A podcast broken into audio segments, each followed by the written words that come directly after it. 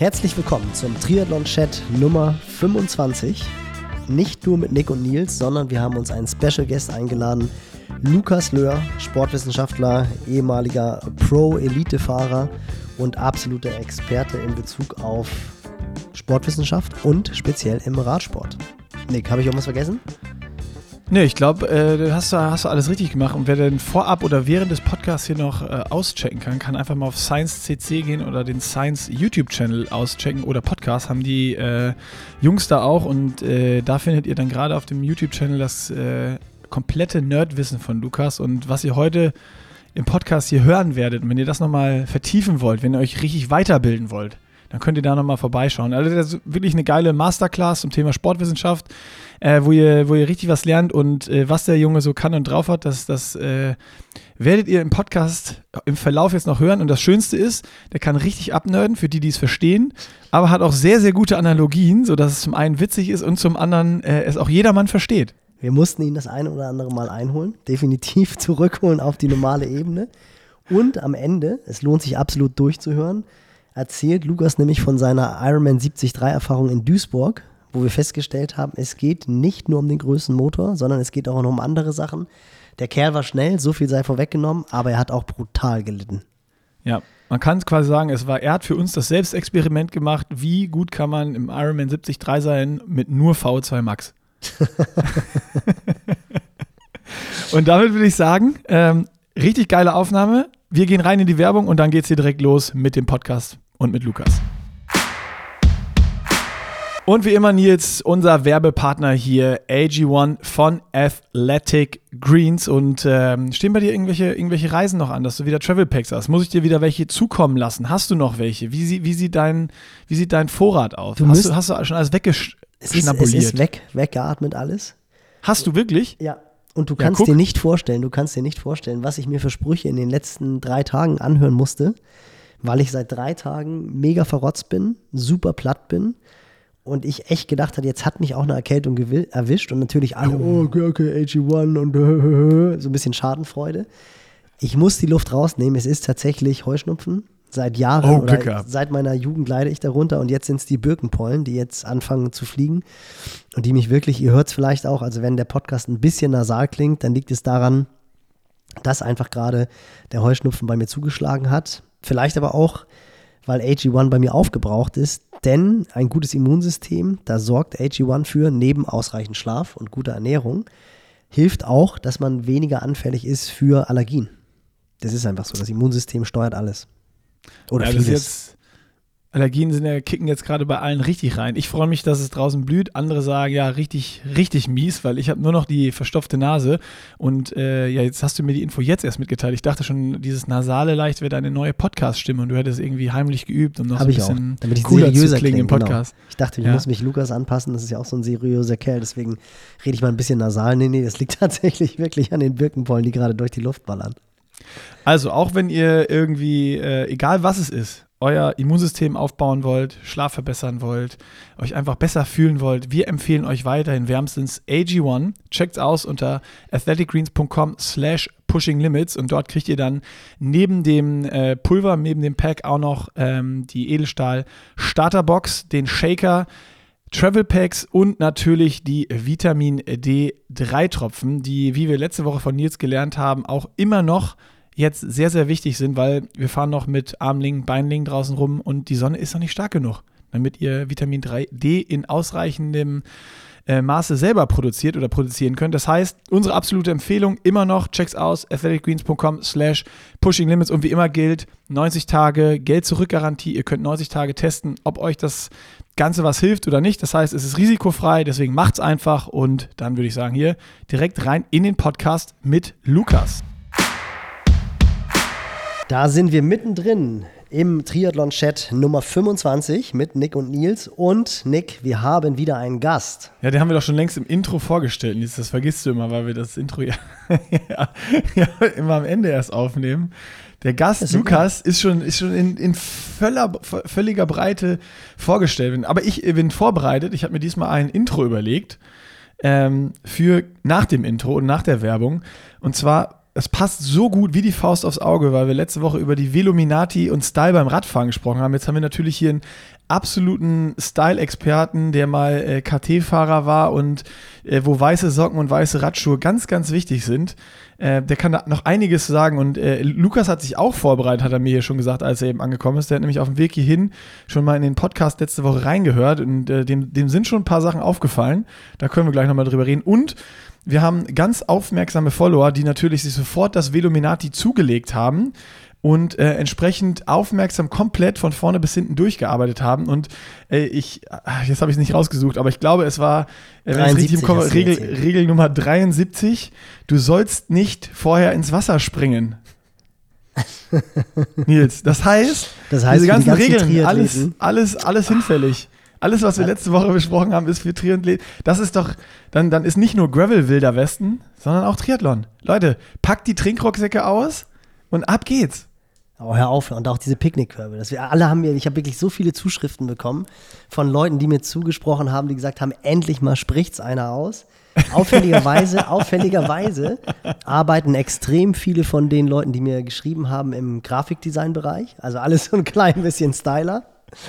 Und wahrscheinlich die ganzen Ingenieure und Co., die haben sich jetzt voll auf den Schlips getreten gefühlt, weil es halt praktisch ist, aber halt furchtbar aussieht. Lukas, Barbags, Radtaschen, ähm, erstmal, hallo. schön, schön, dass ich hier sein darf. Ach ja, da war, sorry, da war, da war ja was. Ähm, nee, ich hatte auch gerade drüber nachgedacht. Auf dem Weg hierhin habe ich nochmal natürlich in die letzte Folge reingehört. Und ähm, Thema Barback, ja, war ich auch lange Zeit so ein bisschen äh, eher gegen. Ähm, aber du siehst auch häufig jetzt gerade auch World Tour-Fahrer mit Barback in ihren oh. langen Trainingseinheiten unterwegs rollen, weil es verdammt nochmal praktisch ist. Du, wie Nick schon meinte, ne, du hast die Trikottaschen nicht voll, sondern hast dann auch die äh, Jungs von Jumbo Wismar, die haben vorhin ihren Barback und fahren dann auf Teneriffa äh, sechs Stunden, haben aber die ganzen Snacks vorne drin. Das ist manchmal gar nicht so doof, gerade je nachdem, wo du gerade unterwegs bist, nicht nur auf dem Gravelbike, auch auf Straße, wenn du jetzt nicht ständig äh, ja, darauf angewiesen bist, äh, Snickers und Coca in Tanke zu bekommen. Aber Lukas, jetzt mal ganz persönlich. Ich habe Laktatscout übrigens in meinem Barback. ich habe da Laktatmessgerät drin.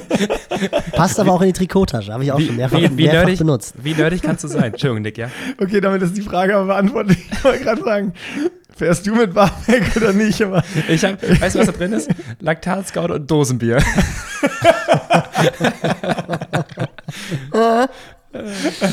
Okay, um also, die Ohrläppchen zu desinfizieren, wird das Dosenbier benutzt. passt es ganz gut zusammen auf jeden Fall. Das passt, aber das ist auch gut. Wo, wofür ist denn das Dosenbier? Ist das, wenn Laktat zu hoch ist, hat das eine Pufferkapazität? oder, oder wofür ist das Dosenbier da drin? Thema Bicarbonat. nee, genau. Ähm, ja, das ist ja für nachher halt. Ach so, Pre-Ride-Bier, das nimmst du schon vorher mit. Das, das Post-Ride-Bier habe ich schon währenddessen dabei. Ja, Post-Interval-Bier. Pre-Ride ist bei dir, Nick. Das, das Pre-Ride-Bier ist gut. Ah, ich herrlich. dachte eigentlich, dass wir mit Lukas so ein bisschen seriöser werden und jetzt driftet das Ganze schon wieder in genau die gleiche Richtung wie nee, letzte ich, Woche. Ich muss ja, ich muss ja, das, deswegen habe ich mir bewusst diesen Einstieg überlegt, dass wir, dass wir so schön seicht reinstarten, weil, äh, wie im Intro schon gesagt, äh, Lukas ist absoluter Obernerd. Wer ihn noch nicht kennt, äh, checkt mal die Videos von, von Science auf, auf äh, YouTube aus.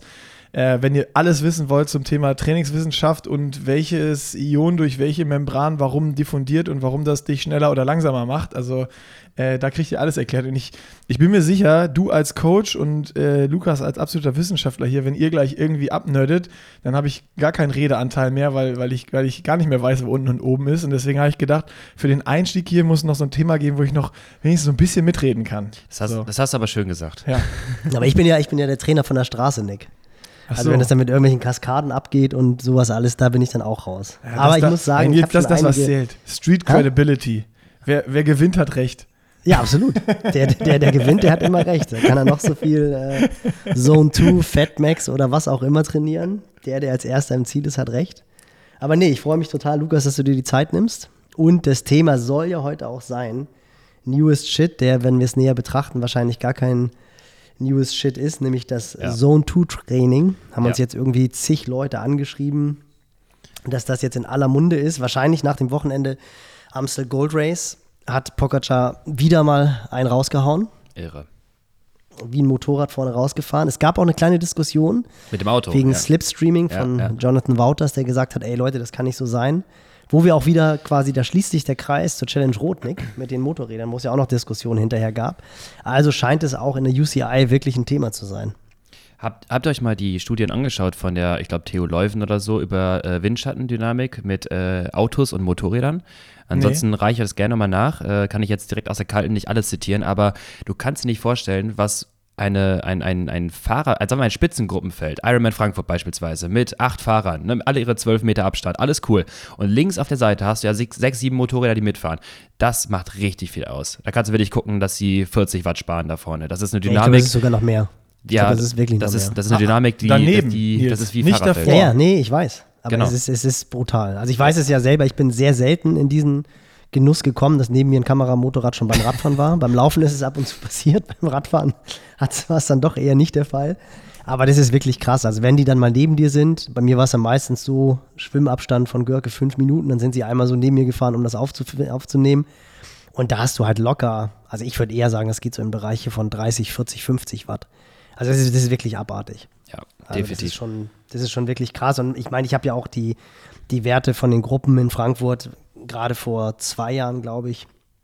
Nick, da haben wir uns auch in Rot drüber unterhalten, mit Peter Hemmerich, der vorne halt einfach in der, in der Spitzengruppe 220 Watt gefahren ist. Ja. Also das ist halt einfach, das ist für die Jungs nicht das, mal Das ist eine G1-Ausfahrt. Ja, weniger als das. Also das ist wirklich krass. So und ähm, ja, aber das soll nicht Thema sein. Aber dann lass uns das, dann schick uns die gerne mal zu, Lukas, weil dann ja. haue ich die in die Show Notes. Äh, das ist ja wirklich so eine interessante Geschichte, äh, die ja auch in, in Rot so ein bisschen abging, wo dann auch gesagt hat, hä, warum Kameramotorräder, was ist denn daran jetzt schlimm? Wo auch viele Fotografen dann gesagt haben, ja, wir achten ja auch darauf, dass wir daneben sind. Ja, Aber äh, ja, gut, wenn ich daneben fahre und das spart 40 Watt zu äh, einem, wo hinten nicht so viel ist. Das wird ja dann mal interessant. Vielleicht kommt in Rot auf einmal raus, ähm, die Jungs, die ganz vorne fahren, das sind gar nicht so eine Radmonster. Die sind einfach nur schnelle Schwimmer und haben, sparen, sparen 40 Watt, weil die das Motorräder daneben sind. Ist, die haben gar nichts drauf. Ja, das ist übrigens Jetzt kommt an die Wahrheit. Das ist, das ist übrigens auch meine These. Es ist nicht, dass sie nichts drauf haben, aber äh, der, ich sage jetzt mal, moderne Triathlon, wie ich so ein bisschen aus meiner Perspektive mitgesehen habe, äh, besteht aus vor allem einem schnellen Schwimmen, dass du dir die Position ermöglicht, in dieser ersten Gruppe mit zu sein. Und dann mittlerweile, du hast ja nicht mehr diese Überbiker, wie vielleicht früher nochmal, wie so ein Kino und so weiter, die so rausstechen. Mittlerweile bin ich der Meinung, ähm, versuch davon mit beizufahren und spar alles, was geht. Gefühlt Nasenatmung, maximale Kohlenhydratversorgung, dass du so erholt wie möglich in so einen Marathon gehst und dann geht das Rennen erst los, weil du musst dir einfach diese Position ermöglichen in diesem effizienten, nennen wir es effizient, also schnell wie möglich, mit so wenig Aufwand wie nötig in dieser Gruppe zu sein. Äh, wie gesagt, maximal dann 90, 100 Gramm pro Stunde vielleicht an Kohlenhydraten zu laden und dann gehst du sowas von erholt in den Marathon. Und dann sehen wir gerade mittlerweile ja Zeiten, äh, die ja jenseits von Gut und Böse sind und dort kriegst du ja diesen Abstand hin. Ähm, und das kriegst du ja durch ein, durch ein starkes Radfahren nicht raus. Nehmen wir Ruben Zepunke mit Rot damals äh, mal als Beispiel. Da attackiert der los und ich habe mir die Daten angeschaut. 3,60 auf eine Stunde teilweise in Rot. Was eine Attacke. Geil. Und was kriegt er am Ende? Zwei Minuten irgendwas? auf die Gruppe Lange etc. Äh, die, ja, die, die, mit, die mit 240 Watt unterwegs die, Genau, die mit 100 Watt weniger ja, fahren. Nee, nee, nee, nee, nee. Weil da war das, das weiß ich ja, weil da habe ich ja Nils betreut in dem Jahr, ja. als er dann Zweiter geworden ist. Und da waren ja die Kamera, Watt hatte der da waren ja die Kameras, waren ja vorne bei, waren ja vorher bei Ruben. Okay, also unabhängig, unabhängig von den Kameras, aber trotzdem hast du ja, sagen wir mal, diese zwölf Meter und ich finde es ja auch völlig legitim, dass man das auch so nutzt, weil es ist einfach, äh, ne, ne, es, man darf es halt so nutzen, dann ist es auch okay, dass man es so macht. Ähm, dann arbeitest du hinten ja teilweise als Gruppe irgendwo zusammen und am Ende kannst du aber auf, der, auf dem Radsplit nicht so viel rausfahren, dass sich das dann über Marathon irgendwie rechnet. Ähm, gut, Dennis Ruben hatte sowieso Probleme gehabt, aber zwei Minuten im Laufen wissen wir auch, die sind auch nicht, äh, das ist auch nicht so viel und Du musst eigentlich, meiner Meinung nach jetzt, so viel wie möglich für das Laufen hin vorbereiten. Das Absolut, denkt, das, das, denkt der das Radfahrer. Ist, das, ist das, das ist das Geheimnis jetzt der Top. Nee, das ist ja auch äh, eigentlich mehr oder weniger bekannt. Dass du halt so fährst, dass du mit maximalen Glykogenvorräten zum Laufen gehst, dass du halt wirklich in dem Bereich, wie du es angesprochen hast, wo du es deckeln kannst und je mehr Gramm du aufnehmen kannst, desto härter kannst du fahren. Das ist ja das, was die, das die Norweger in Perfektion beherrschen letztendlich. Ja. Die fahren vorne ran und dann machen sie das, was nötig ist, um schnell zu fahren.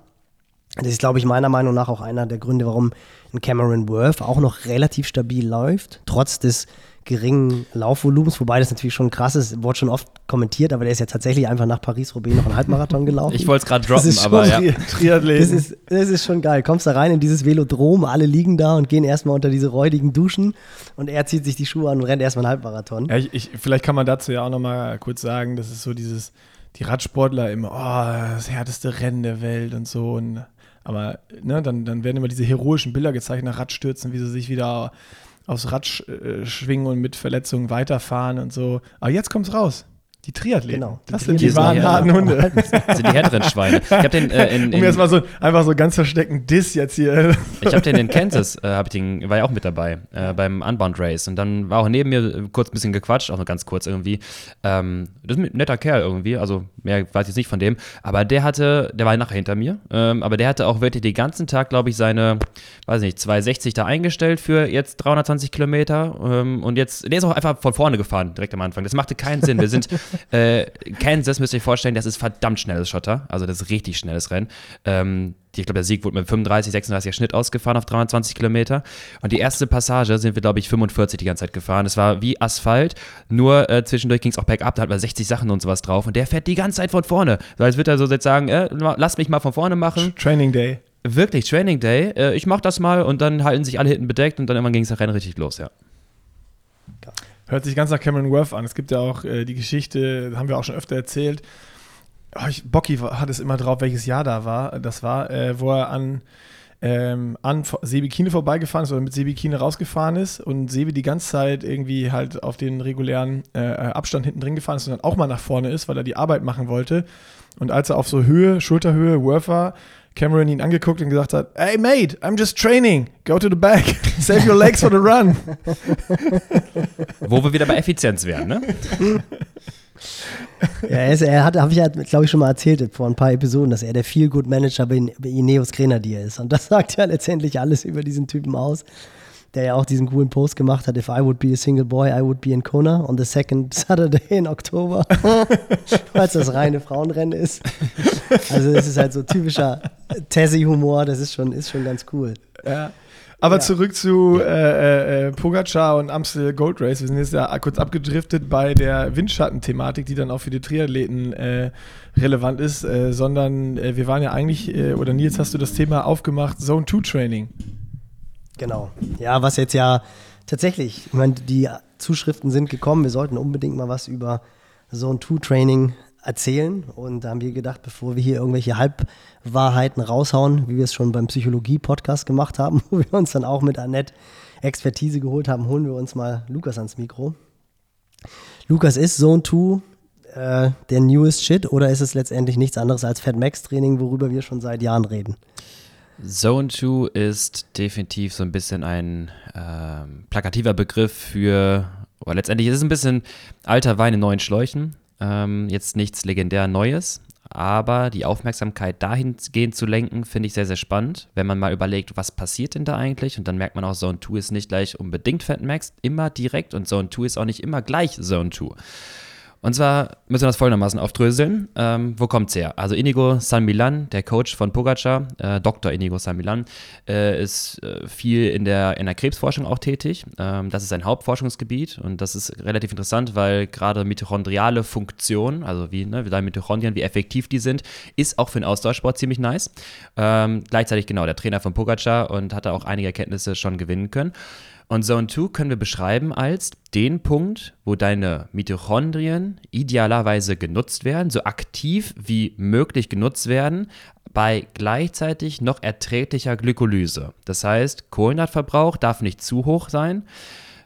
Mitochondrien effektiv genutzt. Da können wir davon ausgehen, so ein bisschen, je mehr Intensität, desto mehr Nutzung. Das können wir an der Sauerstoffaufnahme feststellen. Wenn du so einen Plot mal siehst aus Sauerstoffaufnahme und Leistung, je mehr Leistung du fährst, desto höher ist die Sauerstoffaufnahme. Und so ist auch die mitochondriale Aktivität. Aber irgendwann gibt es so einen Punkt, und das ist dann halt Fatmax.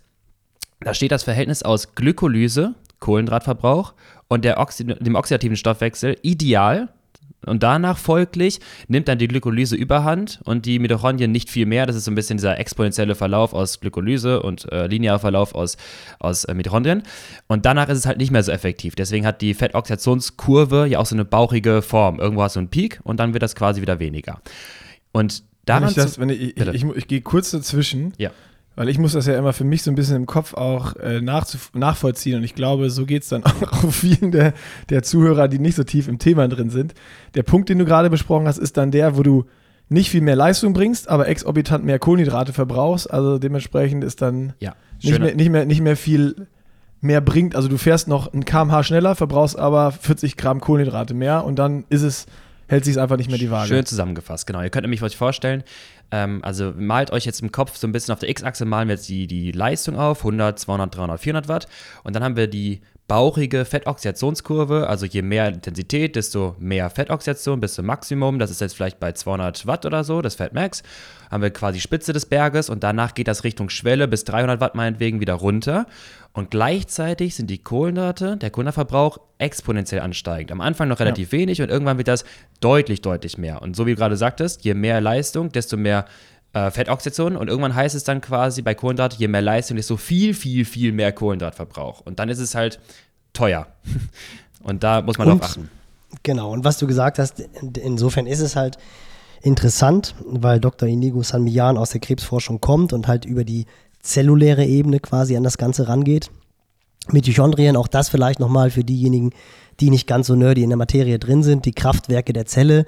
Das ist eigentlich so einer der ganz wesentlichen Effekte, die wir im Ausdauertraining versuchen wollen, dass wir die Anzahl der Mitochondrien erhöhen.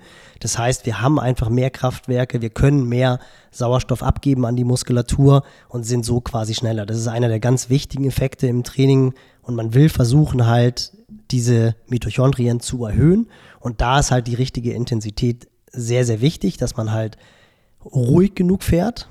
Wenn man zu intensiv fährt, bricht das Ganze halt zusammen, weil dann die Glykolyse übernimmt der Kohlenhydratverbrauch ist zu groß.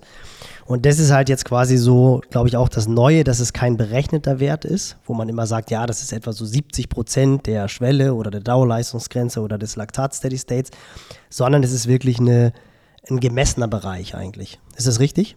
Genau, idealerweise ist es gemessen. Ähm, man kann es dann entweder ein bisschen ableiten über Laktatkinetik. Das ist dann so ein Bereich ungefähr zwischen, also wenn ihr einen Stufentest fahrt, ne, ansteigende Intensität, dabei misst ihr jede einzelne Stufe Laktat. Dann wäre es ein interpolierter Bereich zwischen 1 und 1,5 Millimol, jetzt mal grob gesagt. Ähm, wenn dein Herzfrequenzmaximum ungefähr 190 ist, dann könnte man sagen, es wäre vielleicht irgendwo zwischen 140 und 145er Herzfrequenz. Das ist so ein bisschen das. Also schon relativ hoch. Das ist das auch. intensivere Lockertraining. Ja. Das ist jetzt nicht das, das ist nicht die Intensität, die du mal eben bei 5 Stunden Einheiten fahren solltest, weil dann hast du ein Problem. Denn der Fatmax-Bereich oder Zone 2-Bereich, der, wir haben gesagt, die Mitochondrien sind gut aktiviert, das kostet Energie. Und 200, 220, 240 Watt teilweise kostet auch ordentlich Kohlenhydrate. Das sollte man nicht die ganze Zeit äh, Dauergas fahren. Also für mich ist es gerade so, vom, vom, äh, wenn ich euch zuhöre, habe ich gerade direkt so ein Bild im Kopf gehabt und habe so dieses, dieses typische, was ich so, was wir ja eigentlich, wenn wir mal jetzt ehrlich sind, alle am liebsten fahren, diesen, diesen schönen Mischtempo, Mischpoke-Bereich und ganz kurz darunter, so an der Grenze zum Mischtempo. Ist das richtig? Und das ist das Ding, weshalb alle das so geil hypen. Das ist der Freifahrtschein zum Dauergas-Standgasfahren. Deswegen wollen das ja alle jetzt machen. Geil, endlich habe ich die Erlaubnis, wieder meine 230 ja. zu fahren. Der Indigo hat gesagt, ich darf das machen. Ey, so geht es mir genauso. Ich fahre jetzt auch 240 und denke mir so, Junge, geil, schön 38 Aber auf der Kette und los. Aber jetzt kommt ja dieser schmale Grat und das hast du, Nick, ja eigentlich eben sehr, sehr gut zusammengefasst, dass es halt diesen Bereich gibt, wo man halt optimal in der Fettverbrennung drin ist. Und dann fährt man diese 15 bis 20 Watt zu viel und hm. dann geht die Fettverbrennung rapide bergab und die Glykogenverbrauch steigt rapide an und der Bereich ist ineffektiv. Und das finde ich halt sehr interessant, weil da ja wirklich so zwei Welten aufeinanderprallen. Du hast es selber gesagt, Lukas. Der Fat Max-Bereich, das ist so ein Plateau. Ihr müsst euch einfach so einen Hügel vorstellen und oben ist es halt, es ist kein spitzer Berg, sondern es ist wirklich so ein flacher Hügel. Das heißt, man hat einen Fat Max-Bereich von, sagen wir einfach mal, 180 bis 200 Watt, weil du die 200 Watt schon genannt hast. Mhm. Und jetzt ist ja diese 200 Watt, wo Dr. Nego Sanmian sagt, da musst du fahren, da werden jetzt richtig Mitochondrien produziert, das ist so dieser Knallgas. Wenn du jetzt aber 210 Watt fährst oder vielleicht deine 200 Watt nicht wirklich richtig berechnet sind und dein Fatmax-Bereich nur bei 190 bist, bist du ja genau in diesem Bereich, in den du eigentlich nicht willst. Denn dann fällt ja der Fettverbrauch wieder ab und die Glykolyse ist richtig schön am Rummischen. Ja, genau. Also man, man braucht sich jetzt äh, da nicht verrückt machen. Das ist, sind keine klaren Grenzen natürlich. In unserem Stoffwechsel ist ja nie etwas von hier ist es so und dann die nächste Leistung ist das nicht mehr so, sondern es sind alles fließende Übergänge, definitiv. Aber du hast gerade schon gesagt, da kommen wir langsam in den Bereich, wo die Glykolyse stark angeregt ist, der Kohlenverbrauch deutlich überhand nimmt. Das merken wir noch nicht direkt, weil wenn du erstmal geladen bist, ne, Nick, Tag, Trainingstag 1, äh, ich hatte gestern Carbo-Loading, ich fühle mich geil, ich fühle mich super, dann hast du das Gefühl, du kannst doch den ganzen Tag fahren, bis es dann irgendwann knallt und dann hast du ein Problem. Und das Problem an der Sache ist, äh, wir gehen noch einmal zurück in die Zelle vielleicht ganz kurz. Ähm, ich versuche es ein bisschen äh, einfach zu beschreiben. Nee, ist ja gut, beschreib ruhig, wie es ist und ich versuche es zusammenzufassen. Okay, dann, perfekt. Dann weiß ich auch immer selber, ob ich es kapiert habe. Okay, wir sind in der Muskelzelle, die äh, will jetzt Energie produzieren. Dann haben wir einmal den glykolytischen Stoffwechselweg, das heißt Kohlenhydrate, aus gespeicherten Kohlenhydraten Glykogen, wird dann Glucose, aus Glucose wird dann nachher Pyruvat. Pyruvat ist ganz geil, weil Pyruvat brauchen wir jetzt im Mitochondrium. Das muss dann quasi erst da reingebracht werden. Und wenn dann Sauerstoff vorhanden ist, kann aus dem Pyruvat nachher, ich kürze es mal ab, im Zitronensäurezyklus etc. mit Pyruvat und Sauerstoff Energie erzeugt werden. Also man darf mir jetzt gerne kritisieren, das sind jetzt drei, vier Stoffwechselwege, die ich jetzt erstmal ausgelassen habe, aber so wäre der eine Weg. Wenn allerdings Sauerstoff nicht vorhanden ist oder Pyruvat viel zu viel angereichert wird und das nicht weggezogen werden kann, das ist so ein bisschen, als wird im äh, Club Samstagabend, ähm, hast du ganz viele Typen, die davor stehen, aber Typen kommen nur mit dem Mädel rein. Und jetzt hast du ganz viele Typen, die vor dem Club stehen. Der Türsteher sagt, sag mal, warte, warte, warte, ganz kurz, ihr kommt hier alle nicht rein. Wir haben eine gewisse Quote, die wir halten müssen. Ihr bleibt hier draußen. Und irgendwann müssen diese Typen woanders hin, weil die können nicht die ganze Zeit davor stehen bleiben. Das verstehe ich. Gut, und jetzt kommt die, jetzt wird es ein bisschen weird in so, äh, in so Analogie, das funktioniert dann nicht mehr. Jetzt kommt ein Enzym, das heißt Laktatdehydrogenase, das macht aus Pyruvat Laktat. Vorsicht. Also es, es, macht aus den Männern in der Schlange Mädels. Ja, das ist das Problem an der Analogie, das funktioniert jetzt nicht. ähm, aber es macht aus Pyruvat nun Laktat. Aha. Ja, aufgepasst, Laktat hat immer noch Energie. Laktat ist ein Stoffwechsel-Zwischenprodukt, das ist nicht schlecht, das ist immer noch ganz gut. Und wenn ganz, ganz viel Laktat da ist, auch da nochmal aufgepasst, in der Zelle werden parallel H-Ionen mitproduziert. Und jetzt haben wir aus der Zelle raus dieses Laktat, was wir rausschleusen können, weil zu viel Laktat in der Zelle sorgt dafür, dass das Ganze irgendwann quasi nicht mehr funktioniert. Aber dann funktioniert die Analogie trotzdem noch, mhm. weil die Quote wird ja auch nicht eingehalten, wenn dann auf einmal nur noch Mädels reinkommen. Ja, du, du kannst sagen, das ist das Schöne an, an, dem, an der Analogie. Die Zelle hat ein Transportenzym, das ist ein Laktat-H-Ion-Symporter. Das heißt immer nur ein Laktat und ein H-Ion. Bro, du kommst immer nur mit einem Mädel rein. Ja, ja? Und perfekt. dann bleibt der Türsteher quasi raus. Und das ist nochmal äh, noch schön, die Analogie, denn dieser ganze Laktatstoffwechsel übrigens, der ist gradientenabhängig. Das heißt, wenn im Blut, da wo es rausgegeben wird, wenig ist und der Zelle ganz viel, also der Club ist leer, davor stehen ganz viele Leute, dann ist der Türsteher, drückt auch mal ein paar Augen zu, auch mit deinen hässlichen Schuhen kommst du rein. Dann sagt er, ja komm, komm, komm, du auch und dann müsst erstmal den Club voll machen. Dann ist ein großer Shift zwischen Zelle und Blut und dann wird das alles rausgeschleust. Wenn allerdings im Blut sehr viel Laktat ist, du fährst dann Intervalle, dann wird das nicht mehr so schnell rausgeschleust, denn es sind ganz schön viele Leute im Club, ne? die können erstmal draußen stehen bleiben, dann kannst du selektiver sein. Mhm. So. Ähm, und jetzt aber zurück zum Fettstoffwechsel. Die, das Pyruvat, was wir quasi brauchen für die Nutzung unserer Mitochondrien, das hat mir ja gesagt, das geht ja in die Mitochondrien rein, dort wird das verbraucht. Dieses Pyruvat stammt ja letztendlich aus der Glykolyse, aus dem Kohlenhydratverbrauch. Das heißt, der Kohlenhydratverbrauch ist das Vor, der Vorstoffwechsel, damit deine Mitochondrien überhaupt funktionieren. Und jetzt kommen wir zum letzten Punkt. Wenn du natürlich vergisst, unterwegs deine Kohlenhydratspeicher wieder aufzufüllen, den Tank nicht auffüllst, nur immer nur quasi dein Benzin mitverbrauchst und Leute, Ihr werdet Kohlenhydrate verbrauchen und zwar reichlich, gerne mal 60, 70 Gramm pro Stunde beim Lockertraining. Wenn ihr das nicht nachfüllt und nach vier Stunden auf einmal irgendwann merkt, oh, oh, es wird so ein bisschen ein komisches Gefühl, ihr habt dann eine Cola Zero getrunken und nicht mehr zugeführt, dann schläft dieser ganze Stoffwechsel ein und dann kann das Mitochondrium auch nicht richtig funktionieren. Jetzt wird es richtig kacke, dann holt Ganz kurz einhaken, Bitte? Lukas, sorry, weil das ist das, ja. was eigentlich jeder vielleicht schon mal gehört hat, dass äh, die Fette verbrennen im Feuer der Kohlenhydrate. Schön, genau. Genau das ist es. Das, halt. ist, ja, und genau, wenn das ist das, was, glaube ich, das für die Leute draußen, die nicht ganz so nerdy sind, ein bisschen einfacher macht. Ja. Ihr müsst Zucker haben, um die Fette verbrennen zu können. Genau, und nochmal auch eine gute äh, äh Verbindung wieder zu ähm, zu, zu dem Podcast mit dem Robert Gorgos über äh, Nutrition, wo er auch gesagt hat, dass mittlerweile, oder auch mit André Greipel, wo wir auch das Thema hatten, dass die ja alle im Training mittlerweile mal mit, mindestens 60 Gramm von Stunde 0 an an Carbs zuführen. Ja. So, und das ist ja jetzt eigentlich die wirklich wissenschaftliche Erklärung gewesen gerade. Warum? Genau. Denn wenn du das nicht tust und dieses Pyruvat aus der Glykolyse nicht mehr da ist, wo hole ich es dann her? Weil du erzeugst immer noch teilweise Energie aus den Proteinen. Du verbrauchst dich selbst, du wirst Katabol. Du, wenn du dich in Hungerast regelmäßig reinfährst und dann tagelang immer noch so einen latenten Muskelkater hast, dann ist das das erste Zeichen für katabole Stoffwechsellage. Du verbrauchst deinen Körper und das ist das Letzte, was wir wollen. Also und auch da, auch da ganz gefährlich vielleicht, weil das auch, ich finde es immer sehr gut, wenn du den Leuten brauchbare Beispiele bringst. Das kann auch schon passieren, jetzt natürlich nicht der Proteinabbau, aber diesen Zustand, den Lukas gerade beschrieben hat, wenn ihr zwei Wochen lang in einem Trainingslager seid und hat einfach immer so diese Müdigkeit ansammelt, ansammelt, ansammelt. Der Appetit lässt nach, weil irgendwie ab Tag 8, 9 ist dann das Buffet doch nicht mehr ganz so grandios wie die ersten zwei Tage. In Woche 2 wiederholt sich dann meistens auch das Menü und dann esst ihr weniger. Und dann kann ein Phänomen eintreten, dass euer Puls aufgrund dieser niedrigen Glykogenvorräte niedrig bleibt. Und dann denkt ihr immer, wenn ihr nach Puls gesteuert trainiert, ihr seid jetzt vielleicht im richtigen Bereich, weil der Puls ist ja niedrig. Das liegt aber daran, weil ihr eigentlich schon viel zu müde seid. Und weil die Glykogenvorräte schon so ein bisschen aufgebraucht sind und ihr seid eigentlich in diesem klassischen katabolen Zustand, was halt wirklich ein Problem ist, weil ihr denkt, aufgrund des Pulses ist eigentlich alles noch in Ordnung. Das hatte Idigo Samilan auch sehr schön in einem GCN-Video erklärt, ähm, wo er auch das Sound 2 Training erklärt hat und weshalb auch die Gefahr darin besteht, was ich gerade meinte, wenn ihr das dann dauerhaft fahrt. Wenn du dauerhaft das fährst und das nicht ganz nachfüllst, weil du denkst, ja, ich bin ja in meiner Fettstoffwechselzone, das ist ja Fette, die ich verbrauche, ähm, und die Glykogenspeicher chronisch leer sind, also auch in der, äh, chronisch genutzt werden immer sehr stark. Irgendwann gibt es einen Shift, das so ein bisschen ist übersetzt gesagt in einfacher Sprache, das Gehirn läuft ja auf Zucker. Und das sagt dann äh, Beine, warte mal, wenn ihr hier den ganzen Tag hier Glykogen verbraucht und ich, mir bleibt nichts mehr übrig, das machen wir mal so nicht, ich reguliere das mal anders, äh, ihr kriegt weniger. Das heißt, die glykolytische Aktivität in den Beinen wird reduziert. Das wird über das sympathische Nervensystem quasi angesteuert.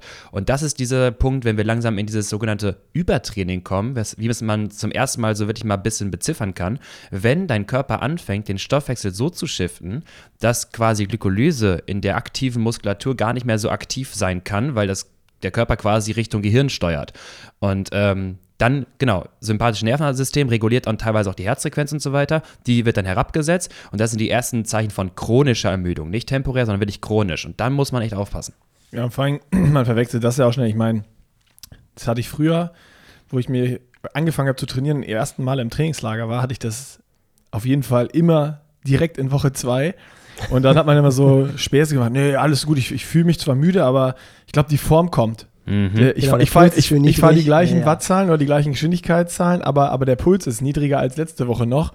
Ähm, und äh, ja, nee, nee, die Form kommt, die Form kommt. Obwohl ich müde bin, aber das liegt am Training die Woche davor. Also das ist so diese ganz, ganz, ganz große Gefahr und äh, dem bin ich definitiv auch schon zum Opfer gefallen.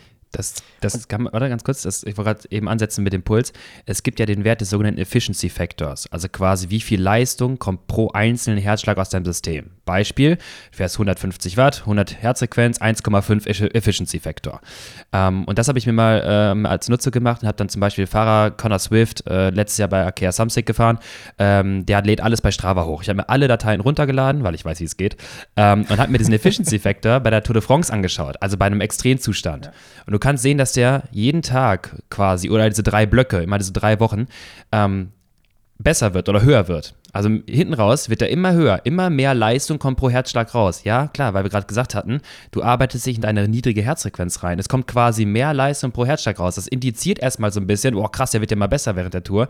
Nee, dein, sein sympathisches Nervensystem ist so runtergedrückt, dass das alles nur so ein bisschen auf Standgas läuft. Bei dem bis 300 Watt alles cool. Das ist ja das, was die Tour de France-Fahrer beschreiben. Und wenn du mal den Motor richtig aufdrehen willst, dann wird es halt schwierig, weil schon alles so ein bisschen sich der Stoffwechsel geschiftet hat in etwas sparsameren Stoffwechsel. Und das ist genau das, was ich gerade sagen wollte. So kommen auch diese Bilder zustande, die sicherlich jeder, der die Tour de France verfolgt, schon mal gesehen hat, wenn in Woche drei die Fahrer im Ziel irgendwie ihre Trikots ausziehen oder aus dem Zeitfahranzug rausgehen und du wirklich denkst, das gibt's ja gar nicht. Also ich will jetzt keine Vergleiche zu den 40er Jahren darstellen, aber jeder, der schon mal so einen Radfahrer gesehen hat, wie der in der dritten Woche der Tour de France aussieht, da denkst du ja wirklich, das kann nicht wahr sein. Das liegt halt einfach daran, weil die wirklich in einem Zustand sind, wo überhaupt keine Speicher mehr vorhanden sind und wo sie so aussehen, als wenn sie sich selber auflösen würden. Tun sie auch. Da sind sie, also, das, das meine ich damit, genau. Sie, sie, lösen sich tatsächlich wirklich selber auf, weil alle Proteine, alle Sachen, die halt wichtig sind, angegriffen werden und die sind halt wirklich einfach durch. So, da, und, ja. da muss ich mal ganz um da jetzt wieder dann quasi den, diesen, diese Brücke zu schlagen zum Training. Wir haben dieses Plateau, wir haben 180 und 200 Watt, kommen wir mal wieder zu den normalsterblichen Fahrern einfach mal ein paar Werte zu droppen. Ich glaube, ein Wout von Art hat einen Fatmax-Bereich von 340 Watt. Das ist, glaube ich, wirklich so, wo du dir klar, der Typ wiegt auch ein bisschen was, aber das ist einfach unvorstellbar. Und wenn du dem jetzt sagst, fahr mal drei Stunden Fatmax, dann haut der pro Stunde 900 bis 1000 Kilokalorien raus und hat halt einfach in einer drei Stunden Ausfahrt 3000 Kilokalorien verbrannt. Das musst du erstmal essen können. Also da kannst du pro Stunde deine 60 bis 70 Gramm Carbs essen, das, das wird definitiv nicht reichen. Also einfach auch mal ein bisschen, um die Werte in Relation zu setzen, was die eigentlich wirklich fahren. Wir kommen wieder zu unseren normalsterblichen 180 bis 200 Watt was finde ich aber auch gar nicht so schlecht ist. Ich glaube, das sind ja. gerade so meine Werte. Also das ist jetzt auch nicht, nicht normalsterblich. Da würden viele sich schon extrem, extrem freuen, wenn sie die fahren. Wie Nein. Er, wie er sich jetzt selber hoch, Ein bisschen, oder? Nils, Nein, so Nils du bist in Topform. war, Legenden wie ich haben Max von 200 Watt. Ah, nein, so war das nicht gemeint. Das war ganz im Gegenteil. Nein, nein, nein. Das war eher so, um, um, um zu sagen, dass das nicht der Normbereich ist. Halt okay, es macht sich besser. ich habe ich hab in meinem Leben, Lukas, als Radfahrer, ich habe, glaube ich, über 400.000 Radkilometer in meinen Beinen. Mhm. Einfach aufgrund des Alters. Insofern, das ist das, was ich sagen wollte. Ein paar Liebeskilometer sind halt schon da. Komm, okay, ich komme aus der Nummer nicht mehr nee, raus. Nee, nee, red, red einfach weiter, so, red einfach weiter. Es war nicht Bist so schon ein geiler also, Typ, Nils. Wir haben dieses Plateau, wir haben dieses Plateau von 180 bis 200 Watt. Warum fahre ich dann nicht 180? Weil da bin ich doch safer. Ja, also ähm, das sage ich zu manchen Athleten manchmal aber auch. Ähm, du hast gerade schon angesprochen, das Beispiel mit, mit Wout van Aert oder mit Pogacar. Ich meine, da habe ich auch eine Studie mal gefunden von 2018, da war der noch schlecht. der war noch vor dem ersten Toursieg. Da hat er bei 5,5 Watt pro Kilo noch 1,5 Millimol, glaube ich, gehabt. Ähm, das ist einfach, selbst bei Weltklasse-Athleten ist das nochmal eine Nummer drüber. Wenn, der, wenn die Fat Max fahren, verbrauchen die so viele Carbs, das kriegen die teilweise nicht mehr aufgeholt. Das heißt, je besser du wirst, desto weniger Zeit solltest du bitte eigentlich bei Exact Zone 2 und Fatmax verbringen, auch wenn das halt Inigo San halt proklamiert und sagt, ey, das ist die effizienteste Zone. Äh, das wird irgendwann teuer. Und äh, ein Pogacar kann zum Beispiel auch nicht viel, viel mehr Kohlenhydrate aufnehmen wie Hans Dampf. Also das, ist das Schöne daran, Hans Dampf kann auch sehr gut mit seinen Carbs umgehen und er könnte seinen Fatmax schon länger fahren. Ähm, aber wenn du das halt machst bei langen Touren und immer wieder in diesen glykolischen Stoffwechsel reinkommst, dann kommen wir dieses chronische Übertraining durch Glykogenverarmung. Ähm, und daher sage ich ganz gerne auch, lass uns das doch intervallmäßig einbauen. Also sagen wir bei einer 3-Stunden-Einheit, machst du es dreimal 20 Minuten oder so und nicht dauerhaft am Stück, weil du irgendwann auch nicht mehr hinterherkommst. Vor allem, wenn du das nochmal mit HIT-Training in der Woche kompensieren möchtest oder zusätzlich ergänzen möchtest. Ähm, oder alle Triathleten, ich habe es ja selber auch schon mal gemerkt in meiner Vorbereitung, ähm, Schwimmtraining und sowas, dann nimmst du ja auch nichts auf. Dann machst du eine Stunde, vielleicht sogar eineinhalb Stunden, bist dann irgendwie im Wasser am Machen und Tun und hast du dann erstmal die ganze Zeit nichts aufgenommen. Das muss man sich mal überlegen. Ne? Du, hast, du hast ja keine Kohlenhydrate, die du aufnimmst. Dann machst du noch ein bisschen Fettmax-Training und am Ende hast du schon 400 Gramm Verbrauchstag, aber hast kaum was zugeführt, weil du denkst, ja, ich mache heute Fettstoffwechsel. Daher würde ich sagen, je länger das Training, desto reduziert ein bisschen die Intensität. Dann darf es gerne 180 sein bei 5 Stunden Einheiten. Und wenn du mal nur eineinhalb, zwei Stunden fährst, dann kann es auch ein bisschen intensiver sein. Also das intensivere Grundlagentraining machen wir es ein bisschen zeitabhängig, oder halt intervallgesteuert einzubauen.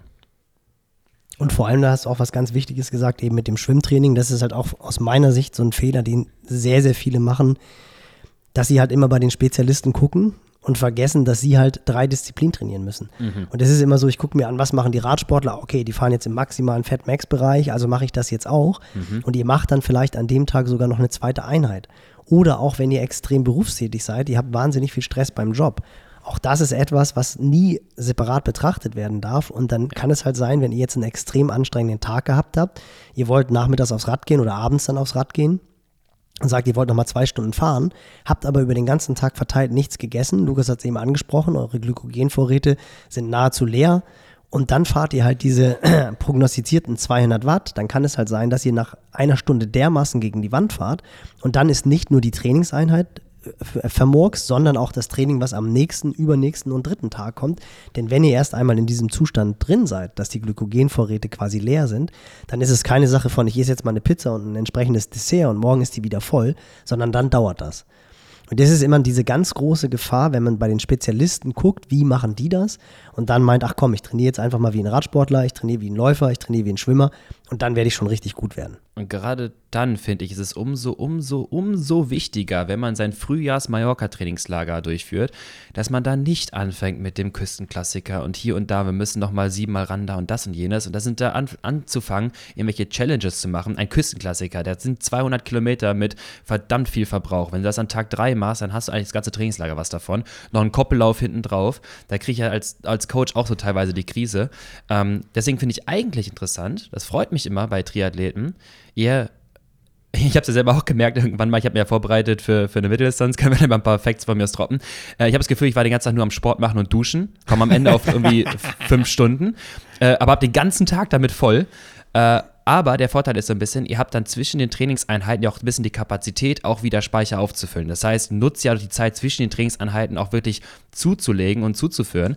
Äh, das ist ja bei Radfahrern ein bisschen schwieriger. Wenn ich dort eine Hit-Einheiten machen möchte und gleichzeitig Umfang haben möchte, viermal acht Minuten VHC Max-Intervalle, äh, das in eine fünf stunden einheit zu verpacken, das geht echt gerne mal in die Hose, weil das ist echt ein teurer Tag. Da mag ich es echt ganz gerne Triathlon-Style. Vormittags eine Einheit, nachmittags nochmal locker, dazwischen bitte ein schönes Mittagessen mit Nudeln, Reis und sonst was. Alle Radfahrer hassen das, wirklich. Also nur einmal anziehen, bitte. Nicht zwei Einheiten. Das ist, das ist so schwer, den beizubringen. Ähm, kann ich aber auch selber verstehen. Aber es ist deutlich effektiver und besser, wenn du halt zwischen den Trainingseinheiten es schaffst, auch mal wieder die Speicher aufzufüllen. Oder du brauchst eine Runde, 100 Kilometer Loop oder 80 Kilometer Loop und die geht immer an der Pizzeria vorbei. Ich habe auch schon In einer gesagt, Runde ne- musst du, musst du einmal einkehren und immer schon für die nächste Ja, oder Runde so ein bisschen den. Support, den Support zu sagen, ey, mach doch einen Kaffeestopp, mach ihn umfangreicher. Ne, sorg einfach dafür, dass du so ein bisschen was dann nachfüllst. Das, das bin ich halt Fan von. Und die zweite Unterbrechung, kurzer Durchschnaufer nach hier äh, der Lehrstunde von äh, Lukas oder mittendrin. Nils, wir haben, noch, wir haben noch einen zweiten Partner, den du schon ganz, ganz, ganz lange nutzt. Genau. Curex, Insoles, 5D Lab, was auch immer. Also absolute geballte Kompetenz, was die Verletzungsprophylaxe in diversen Sportarten, muss man sagen, ausmacht. Björn Gustafsson, Gründer, Chef des Ganzen, guter Freund von mir, kenne ich aus dem Studium an der CRU in Kiel. Gusti Gruß an dieser Stelle. Und ich möchte mal an dieser Stelle, weil wir gerade extrem viel logischerweise mit Lukas über Radtraining sprechen, die Bike Pro empfehlen. Einlegesohle beim Radfahren, die wirklich wärmstens zu empfehlen ist. Beim Radfahren habt ihr eine statische Belastung auf dem Pedal. Es ist nicht so wie beim Laufen, dass ihr dynamisch abrollt, sondern ihr habt wirklich im Ironman im schlimmsten Fall 180 Kilometer immer nur Druck, Druck, Druck, Druck, Druck. Und wenn ihr da die normalen Einlegesohlen in den Radschuhen drin habt, die ja wirklich so eine dünne Pappe ist, könnt ihr euch vorstellen, wie sich euer Fuß anfühlt. Das merkt ihr teilweise auch schon im Training, wenn die Füße einschlafen. Und wenn ihr dann vom Rad steigt und nach im schlimmsten Fall 180 Kilometer einen Marathon laufen müsst, ist das nicht besonders gut für eure Füße, die dann den Laufstil quasi ganz maßgeblich beeinflussen. Und da kann die Bike Pro extrem gut dafür sorgen, dass ihr A, die Kraft wesentlich besser übertragt und dass eure Füße auch noch stabiler sind, wenn es dann zum Laufen geht, auf jeder Distanz. Also ich bin ganz, ganz großer Fan der Curex-Einlegesohle beim Radfahren, beim Laufen auch, aber beim Radfahren vergeht wirklich kein Ride, den ich ohne diese Einlegesohle mache. Ich habe sie am Wochenende wieder im Einsatz gehabt bei Matschfuß Gravel und äh, ich bin genauso begeistert von äh, den Sohlen wie du. Also absolut wärmste Empfehlung. Und ich habe noch was, Nils, für alle, die jetzt das mal auschecken wollen, einfach auf curex.com slash pushing limits und wenn ihr da euch alle Infos, die es noch dazu gibt, weiterholt und sagt, yo, das ist das was für mich, die hole ich mir jetzt, dann ballert die über diesen Link oder über den Link in den Show Notes äh, einfach in euren Warenkorb und ihr bekommt automatisch nochmal 5% abgezogen und hier einen kleinen Pushing Limits Rabatt sozusagen. Also checkt das aus, curex.com slash Pushing Limits, die alten Pappsohlen, wie Nils gesagt hat, guter Begriff, einfach direkt in die Mülltonne, Curex rein und dann ab dafür. In dem Sinne treten wir wieder in den Podcast zu Lukas. Aber jetzt hast du eine interessante Sache angesprochen, und zwar das intensive Training, weil das geht ja auch so ein bisschen in die Diskussion mit dem Inigo San Millan mit rein, was er auch gesagt hat, was ich sehr spannend fand, nämlich dieses, wenn du jetzt mal wirklich richtig in die Glykolyse reinfährst, also du haust richtig, gehst jenseits der Schwelle, wo der Fettverbrauch dann quasi da liegt, du verbrennst überhaupt keine Fette mehr, sondern haust richtig Zucker raus. Und dann gehst du zurück und willst dann halt wieder in diesen Fettmax-Bereich fahren. Du hast es gesagt, die Übergänge sind immer fließend, aber das ist auch immer so eine Diskussion, die, äh, du hast es gesagt, Trainingslager. Der Klassiker, man fährt Trainingslager und man fährt dann irgendwie, zweite Etappe ist rein in die Berge und man fährt dann ja doch relativ schnell sehr nahe an seine Schwelle, wenn man berghoch fährt. Man will mit der Gruppe mitfahren, ist dann vielleicht so ein klein bisschen dieser Sweet Spot-Bereich, der noch von der Schwelle oder Dauerleistungsgrenze weg ist. Aber dann ist es halt nicht so, dass man oben ist und dann die Abfahrt runterfährt und dann wieder runtergeht in Fettmax-Bereich oder in die Fettverbrennung, weil halt einfach, es sind nicht diese klaren Kurven, sondern es sind immer diese fließenden Übergänge. Und das ist ja auch so ein Phänomen, dass wenn du halt einmal wirklich Richtung Schwelle gehst, dann kann es halt, je nach Trainingszustand, fünf bis 30 Minuten dauern, bis du wieder in der Fettoxidation drin bist.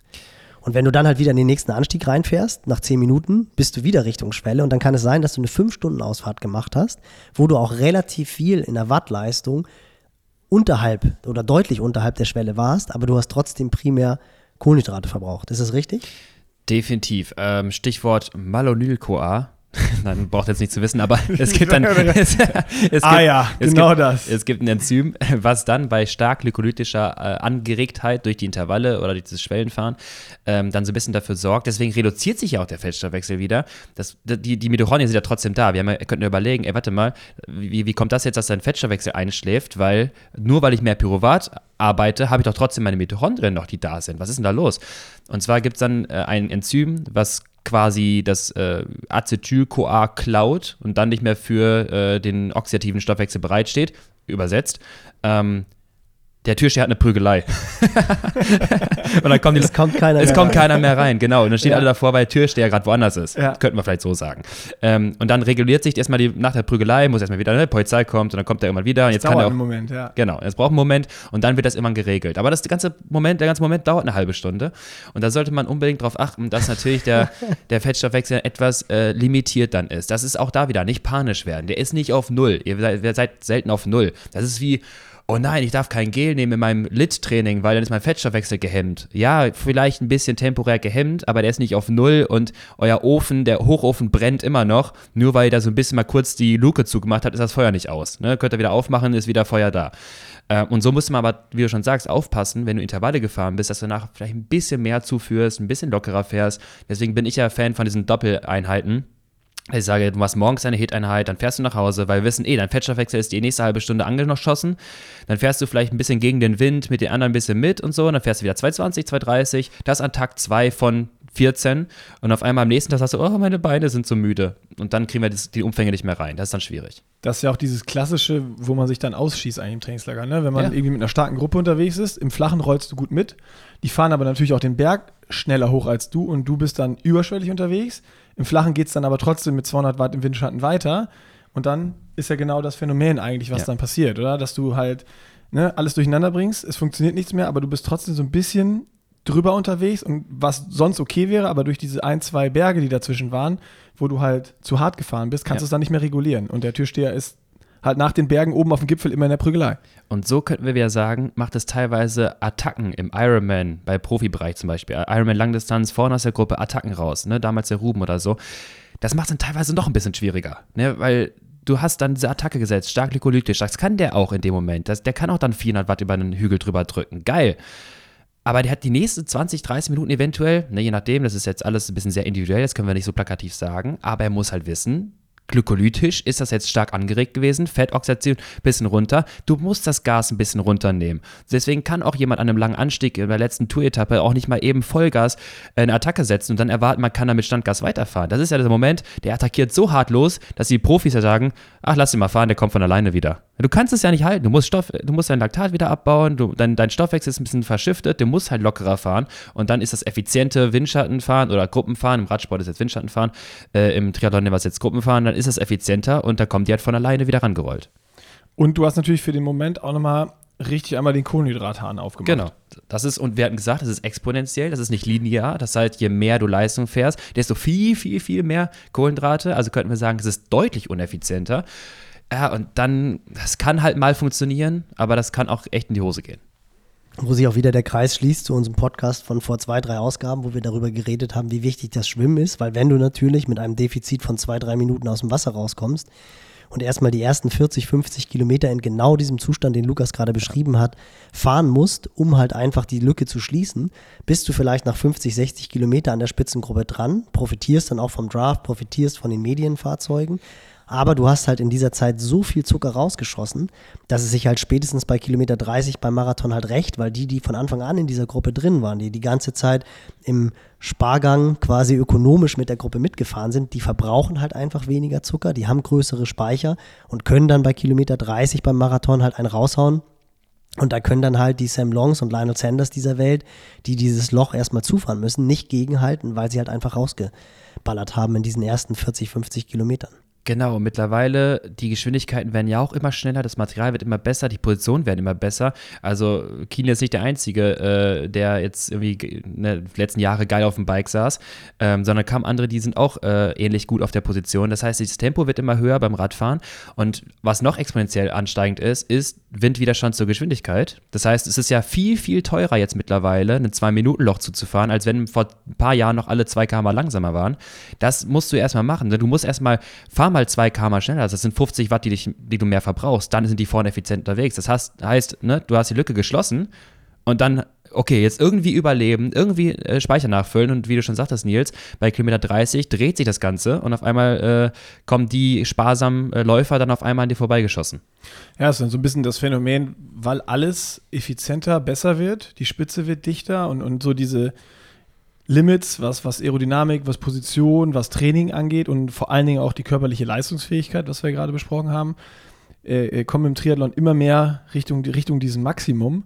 Und wenn du dann halt irgendwie so ein Loch zufahren musst und ins Defizit gehst, das, vor ein paar Jahren ging es halt dann vielleicht noch und du hast dich davon erholt. Aber wenn du halt dann vorne ankommst und du musst dann wieder, du fährst ein bisschen über Standgas und musst dann wieder ins Standgas direkt weiter, weil sonst fahren sie dir auch wieder weg, ähm, dann erholst du dich nicht wieder davon, weil einfach dann körperlich wie du beschrieben hast, gerade diese Limits dann da sind. Mir sagte mein befreundeter äh, Profi-Triathlet auch, äh, wir sind nicht mehr bei Fatmax unterwegs, wir fahren vorne Sweet Spot. Und das ist, und das ist jetzt vielleicht nicht ne, die Oberkante Sweet Spot, aber wir kommen ne, schon im Bereich, das ist nicht mehr sparsames Fahren, das ist jetzt schon richtig äh, Radrennen. wir sind schon schnell unterwegs. Aber kommen wir jetzt zurück zum Training und kommen wir zurück zur Zone 2, weil das ja schon auch ein sehr interessanter Bereich ist.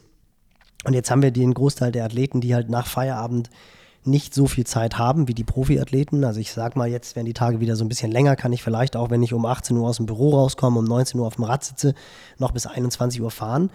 Dann sage ich jetzt, okay, Lukas hat gesagt, ich soll das jetzt in Intervallform machen. Einige wohnen vielleicht auch in der Stadt. Das heißt, du musst eh erstmal rausrollern, kannst dann nach 20 Minuten vielleicht in den richtigen Bereichen trainieren.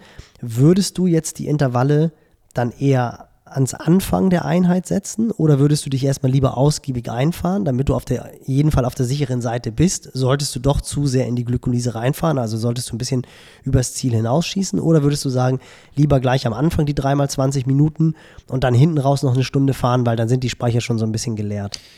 Ähm, natürlich so ein bisschen, was man einfach vorhat mit dem Athleten. Manchmal ist es ja auch das praxisnahe, wenn man halt den Athleten instruiert, komm, mach das mal ans Ende, weil du musst vielleicht manchmal auch im Radrennen am Ende halt Performance bringen und solche Sachen halt.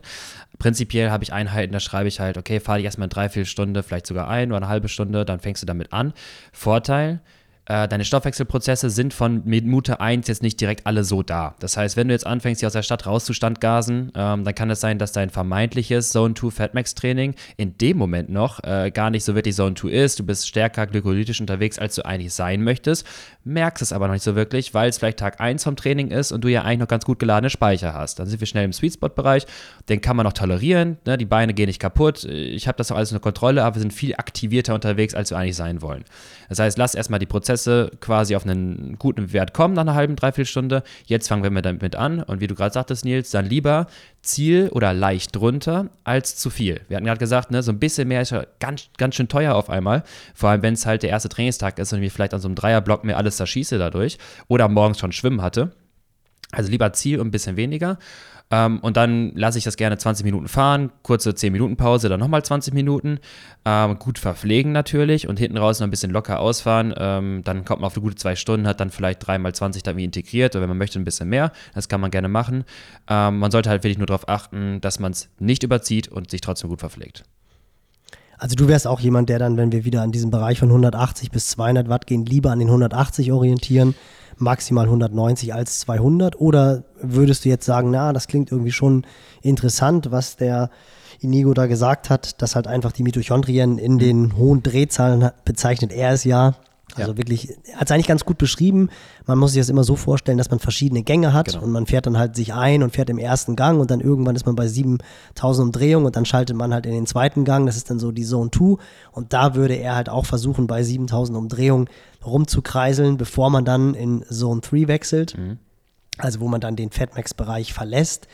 Ähm, würdest du da auch also, oder würdest du sagen, na, man kann es ja vielleicht wirklich mal riskieren, ein bisschen höher zu fahren, weil ja vielleicht der Gewinn äh, der Mitochondrien es schon wert ist, auch mal ein bisschen übers Ziel hinauszuschießen. Mm, ich mache es zeitabhängig, genau. Also, oder je nachdem, was, wie, Gesamt, wie das Gesamtvolumen im Training aussieht. Ich habe manche Zone 2-Einheiten, die sind eine Stunde 30 lang, andere sind drei Stunden lang, da sind auch schon mal anderthalb Stunden Zone 2 integriert. Ich habe auch. Am Stück dann? Teilweise habe ich eins auch am Stück. Da habe ich, sage sag ich, eine Stunde Zone 2 am Stück. Ähm, dann weiß ich aber auch so ein bisschen, wenn man das selber mal gefahren ist, wie sich das anfühlt. Und da muss man ein bisschen darauf achten, ne, was man noch an restlichen Trainingstagen vorhat. Und ich sag auch, wie, wie du es gerade meintest, äh, manche Tage nutze ich auch ganz gerne Beispiel. Montag Ruhetag, Dienstag etwas zum Reinkommen, Mittwoch erst Intensität. Finde ich manchmal ein bisschen entspannter, als Dienstag mit der Intensität um die Ecke zu kommen, mhm. wenn irgendwie das System noch gar nicht so wirklich nach dem Ruhetag ready ist. Und dann lasse ich auch ganz gerne mal zwei, zweieinhalb Stunden mit Zone 2 fahren, also dieses Aktivieren, äh, ideale äh, Drehzahl quasi erreichen, wissen, dass das ein bisschen teuer ist an Kohlendrahten, aber soll er gut nachfüllen und dann kann er Mittwoch seine Intervalle fahren, ist eigentlich eine ganz gute Kombi. Und aber das ist kein Training für einen Sonntags-Long-Ride. Das ist also, wenn du da in Hamburg deine 200 fährst oder auch nicht oder was auch immer, jetzt, ob sie wirklich gab oder ob sie nicht gab, ähm, da so, so ein 5, 6, 7 Stunden Zone-2-Tag, äh, das, das, das bringt es, glaube ich, nicht. Ja, definitiv. Also das ist ganz interessant und auch da auch können wir eine kleine Geschichte aus dem Nähkästchen plaudern, weil wir ja darüber geredet haben, dass, dass Fritz ja so gerne äh, diese, Standgas fährt. Der kann es natürlich auch, also der kann halt einfach Werte realisieren. Aber auch er hatte, wir sind ja am Montag die lange Ausfahrt gefahren und am Sonntag hatte er nochmal den letzten langen Lauf für den Marathon, äh, für die Marathonvorbereitung ja. drauf und hatte am Samstag ein Training, wo er übers Ziel meiner Meinung nach hinausgeschossen ist, wo er eben immer genau diese 10, 20 Watt zu viel gefahren ist. Ja. Schwupps, ging am Sonntag beim Marathon-Training nichts. Also beim letzten Long Run, weil halt einfach die Speicher mehr geleert waren, als es eigentlich geplant war. Ja. Da hatten wir wirklich, hatte ich auch explizit dieses Zone-2-Training oder Ironman-spezifische Pace, was auch immer, mhm. dreimal 20 Minuten wo das aber halt, wie gesagt, die ganze Zeit eigentlich in diesem Bereich war und die dreimal 20 Minuten waren dann eher so 20 Watt härter als das. Mhm. Und das sind Und schwupps geht es zu, genau. Und schwupps geht es dann halt zu Lasten der, der Laufeinheit, ja. die am nächsten Tag geplant ist. Und das ist dann natürlich sowas, wo du denkst, boah, das war nicht Sinn der Sache. Ja. Was aber natürlich in der Situation, wo es läuft und wo es Spaß macht, das ist dann ja einfach so wahnsinnig schwierig, da dann kontrolliert zu bleiben ja. und zu sagen, ach komm, ich, ich sag jetzt mal kürzer, das mag eh keiner sagen, oder ich fahre hinterher. Das war dann auch noch mit Kollegen Lars Wiechert, der vom Rudern kommt und der natürlich ah, ja, der ein brutales Standgas hat. Der ist halt auch die ganze Zeit von vorne gefahren. Aber das sind dann halt so die Sachen, wo es halt spannend wird und wo man sagt, ja, nee, wenn du aber weißt, du hast am nächsten Tag eine Kerneinheit, dann fahre ich entweder hinterher oder ich lasse die Gruppe fahren, was aber natürlich unglaublich schwer ist. Ja, ja, schon, aber das ist so ein bisschen das, wo die Athleten gerne auch mal gegen die Wand rennen dürfen sorry, aber dann lernen viele es, ich selber auch, und ich habe es bis heute eigentlich nicht gelernt, muss ich zugeben. ähm, das ist ehrlich. Ja, ist es wirklich so. Antizipiere doch, was kommt. Antizipiere, was dich in den nächsten Tagen erwartet. Seh doch das große Ganze und nicht nur den heutigen Tag. Hast du morgen Hit, dann denk dran, dass du Hit hast. Hast du langen Lauf, dann mach deinen langen Lauf. Das sind die Schlüsseleinheiten, das ist das Entscheidende. Ich habe mich Ostermontag mit einem Kumpel, den ich lange nicht gesehen habe, ähm, sind wir durch Sauerland geballert. Äh, zweieinhalbtausend Höhenmeter, 140 Kilometer, 260 normalized. Autsch. Und meine Schwelle ist vielleicht, wenn es gut läuft, auf 3,20. Also ihr könnt euch ungefähr vorstellen, was das jetzt bedeutet. 2,28 im Schnitt, glaube ich. Jeden Berg Wolle genommen. Die Abfahrt sind wir runtergehakt wie die Bescheuerten. Das gebe ich jetzt einfach zu. Es hat so Bock gemacht und ich habe wirklich fünf Tage lang so miese Beine gehabt, dass ich nicht ansatzweise mich irgendwie bewegen konnte, geschweige denn ein Hit-Training oder sonstiges halt durchführen konnte. Und da muss man sagen, dieser eine Tag zu der ganzen Woche, das rechnet sich nicht. Aber du hast selber gesagt, es hat mega Spaß gemacht. Ja. Also vielleicht rechnet es sich dann ja doch, weil wir es ja nur aus Spaß machen.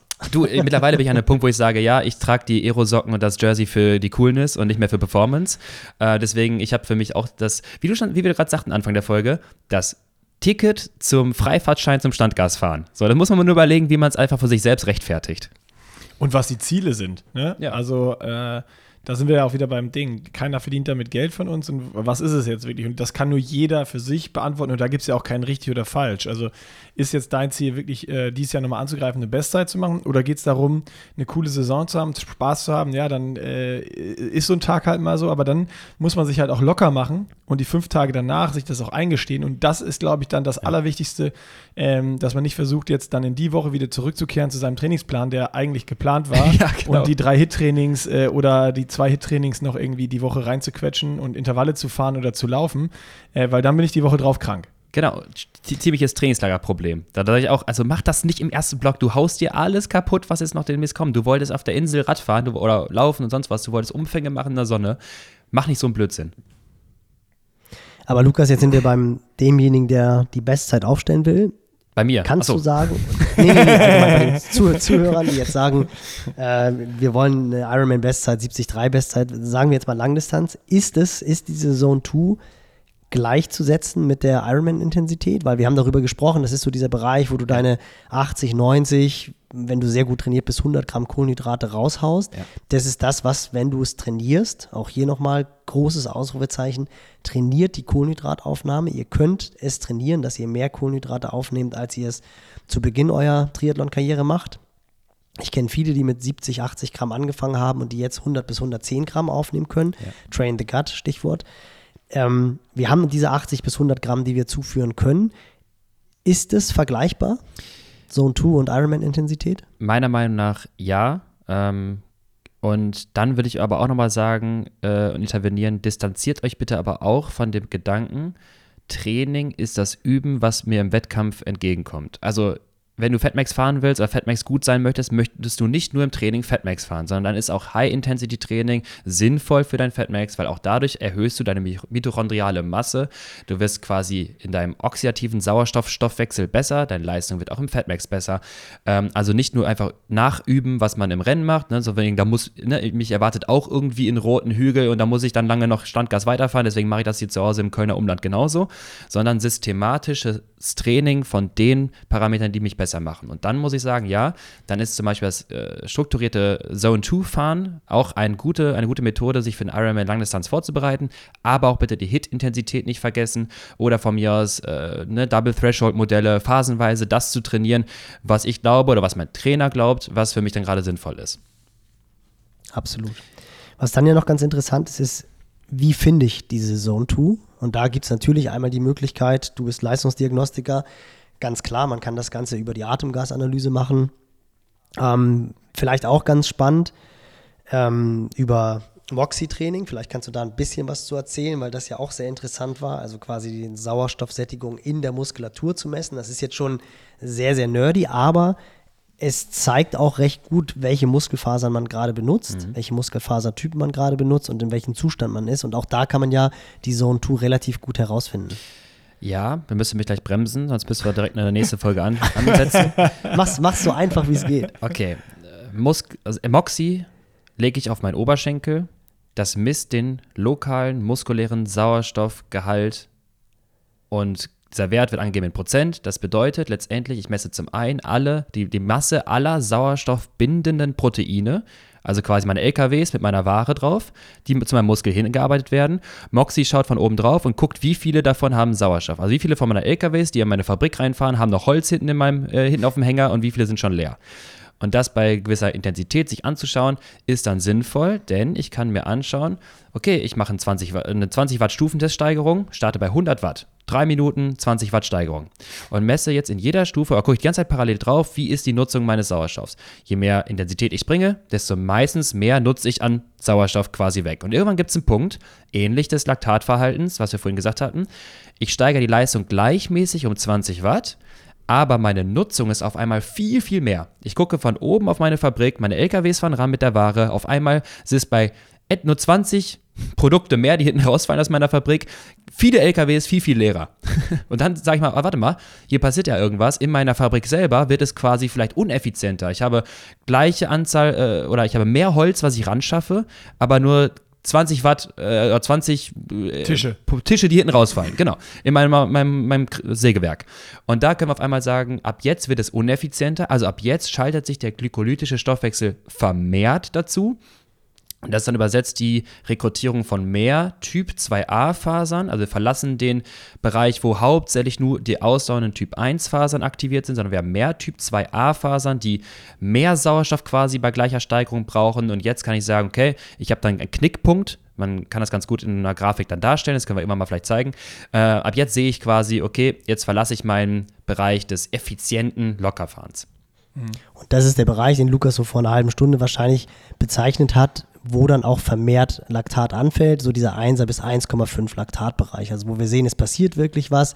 Laktat ist ja letztendlich ein Abfallprodukt der, der Glykolyse. Stoffwechsel-Zwischenprodukt. Das heißt, Stoffwechsel-Zwischenprodukt. Uh, guck mal gleich. Nicht, nicht Abfall, nicht Abfall. Trainer, Trainer von der Straße da, und der. Da ist, da, ist, da ist Energie drin. Das ist kein Abfall, da ist Energie drin. Ja, okay. Das können wir noch nutzen. Genau das. Da können wir noch, können da können wir noch das Bein vom Tisch draus bauen.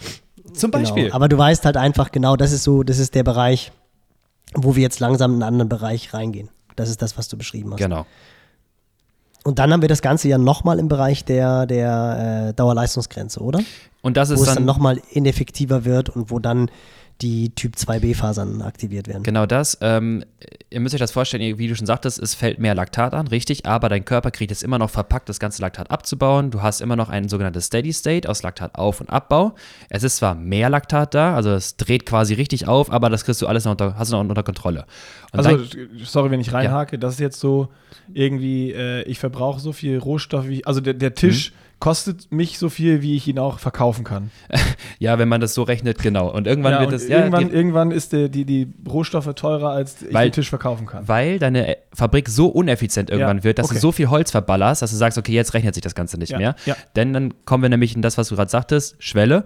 Ähm, also der Bereich des ab dort weiter in eine hohe Intensität in das Non-Steady-State-Bereich. Das heißt, wir haben kein Gleichgewicht mehr aus Laktat und äh, Laktatauf- und Abbau, wir haben kein Gleichgewicht mehr aus Sauerstoffzufuhr zu den Muskeln und der Nutzung. Wenn du halt diese Moxie-Daten dir anschaust, du fährst dann 200 Watt, du hast dann einen konstanten Wert, meinetwegen 55% Nutzung des Sauerstoffs, dann fährst du 250 Watt, dann hast du 38% Nutzung und dann fährst du 300 Watt und dann hast du, du beginnst dann mit 35 und irgendwann 30, 25, 22, 20, 19. Und dann siehst du, bei gleicher Intensität ziehst du alles weg. Du kannst es nicht ausreichend nachliefern. jeder, der es mal gefahren ist, oberhalb der Schwelle in Intervallen, der kennt es auch. Das Gefühl wird dann auch nicht gerade besser hinten raus. Eher anstrengender. Und genauso können wir es halt in den Moxie-Daten feststellen. Jetzt haben wir einen Knickpunkt, wo wir ein sogenanntes Non-Steady State feststellen. Und da wären wir dann in Zone 4 oder 5. Das ist dann ja. je nachdem so eine, so eine Definitionsgeschichte. Wir sind wieder bei Zone 2. Also wir haben jetzt einmal in der Leistungsdiagnostik die Möglichkeiten. Was aber ganz interessant ist, und das fand ich sehr spannend bei dem Video, was du mit dem äh, Richie gemacht hast, mhm. der bei dir die Leistungsdiagnostik gemacht hast, wo du halt all das genau erläutert hast. Und der hat ja tatsächlich vorher für sich selber gesagt, ich gucke mal, was mein Fatmax-Bereich ist, weil Dr. Nigo Sanmian sagt, das ist dieser Bereich, wo du dich zwar noch unterhalten kannst, aber die Sätze so ein bisschen kürzer hm. werden und du dich ein bisschen konzentrieren musst. Ja. Also wir kennen das ja alle, wir sind eigentlich große Fans und das weiß ich, bist du auch vom Laufen ohne zu schnaufen. Also das wirkliche Lit-Training, du hast es gesagt, sonntags fünf Stunden, Oberlenker, wirklich Beine fallen lassen, hohe Trittfrequenz, man kann sich einfach die ganze Zeit unterhalten. Das sind auch extrem effektive Einheiten. Das ist jetzt aber so eine so eine Intensität, so eine Zone, wo du halt dich eben nicht mehr so locker unterhalten kannst, wo du dich auch schon ein bisschen mehr in Lenker reingreifen musst, wo du dich schon so ein bisschen mehr auf den Tritt konzentrieren musst äh, musst. Und das ist dieser Bereich, den dieser Zone 2-Bereich ganz gut trifft. Jetzt hat er für sich, der Ritchie, gesagt, ah, das wird wahrscheinlich so bei mir so zwischen 240 und 260 Watt sein. Es war 100% der Bereich, den du nachher in der Leistungsdiagnostik herausgefunden hast. Ja, es waren 251 Watt, exakt bei FatMax und dann auch dieser Bereich zwischen 240 und 265 oder sowas, ja. Aber man muss auch, was man muss auch natürlich, da, ja genau, ich wollte Ganz kurz, schuldige Nick, was aber natürlich auch deswegen machbar ist, weil Richie halt einfach, ich weiß ich nicht, wie viele Lebenskilometer schon hat, einfach seinen Körper ganz genau kennt, genau. sich mit der Materie auseinandersetzt, genau in sich reinhorcht. Und das zu finden ist einfach unglaublich schwer für einen Hobbysportler, der mit 30, 35, 40 mit dem Ausdauersport anfängt, der vielleicht schon seit zwei, drei Jahren jetzt konsequent trainiert, vielleicht auch schon mit Trainer arbeitet. Aber wenn du dem sagst, so jetzt ermittel mal deine Zone 2 anhand deiner Sätze, die du sprechen kannst. Ich glaube, das wird nicht funktionieren. Genau das. Ähm, man könnte auch, da muss man ehrlich zu sich sein, Skala zwischen 6 und 20, also die modifizierte Borg-Skala, ungefähr 14. 14, 15. Das ist ich, so. Ich, ja. ich, ich habe mal ganz kurz eine Gegenfrage. Also, Bitte. ich wollte genau das sagen, was Nils auch gerade gesagt hat. Und ähm, ich habe es ja auch so verfolgt, allein wenn ich äh, so zurückdenke an, an Johans Karriere. Ich meine, du hast ihn ja auch oft diagnostiziert. Und ja. Johann hat da teilweise vorher wirklich bis auf 3 Watt genau gesagt, was bei der Leistungsdiagnostik bei seiner Schwelle rauskommt. Das heißt, je mehr Diagnostiken du machst, je mehr du mit Powermeter trainierst, desto besser kennst du deinen Körper und kannst auch diese, diese Bereiche sehr gut abschätzen aufgrund von Trainingsleistung, von Intervallleistung und, und, und.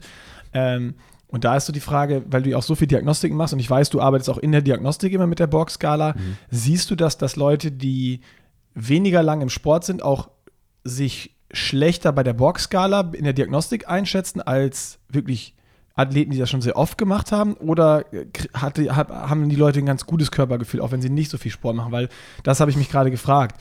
Ähm, dieses, dieses Video, was Nils anspricht, wenn das jetzt natürlich ein Sportler so, ja, ich mache das jetzt so, aber eigentlich, wenn er auch den Test nicht gemacht hat, hätte der wahrscheinlich den Bereich auch so benannt, weil er es aus seinen Trainings kennt. Ähm, merkst du da was? Ist das so? Oder, oder können auch Leute, die nicht so erfahren im Sport sind, das auch schon ganz gut einschätzen? Ich denke, das hat weniger was mit Erfahrung zu tun, als vielmehr das, äh, die, der Art, die Art von Athleten und Athletin, die, das ist äh, sehr unterschiedlich, aber ich muss wirklich sagen, mit einem N gleich 300, ich habe ein paar Diagnostiken in meinem Leben schon gemacht, ähm, ohne statistische Auswertung und Signifikanz muss ich sagen, ich würde wirklich behaupten, 90% aller Athleten machen es echt ähnlich. Und das ist gerade interessant bei äh, Bereich Schwelle. Ich will es jetzt gar nicht laut sagen eigentlich, weil es keiner hören soll, der bei mir in der Diagnostik ist, weil es mal doof, wenn die Leute das vorher wissen.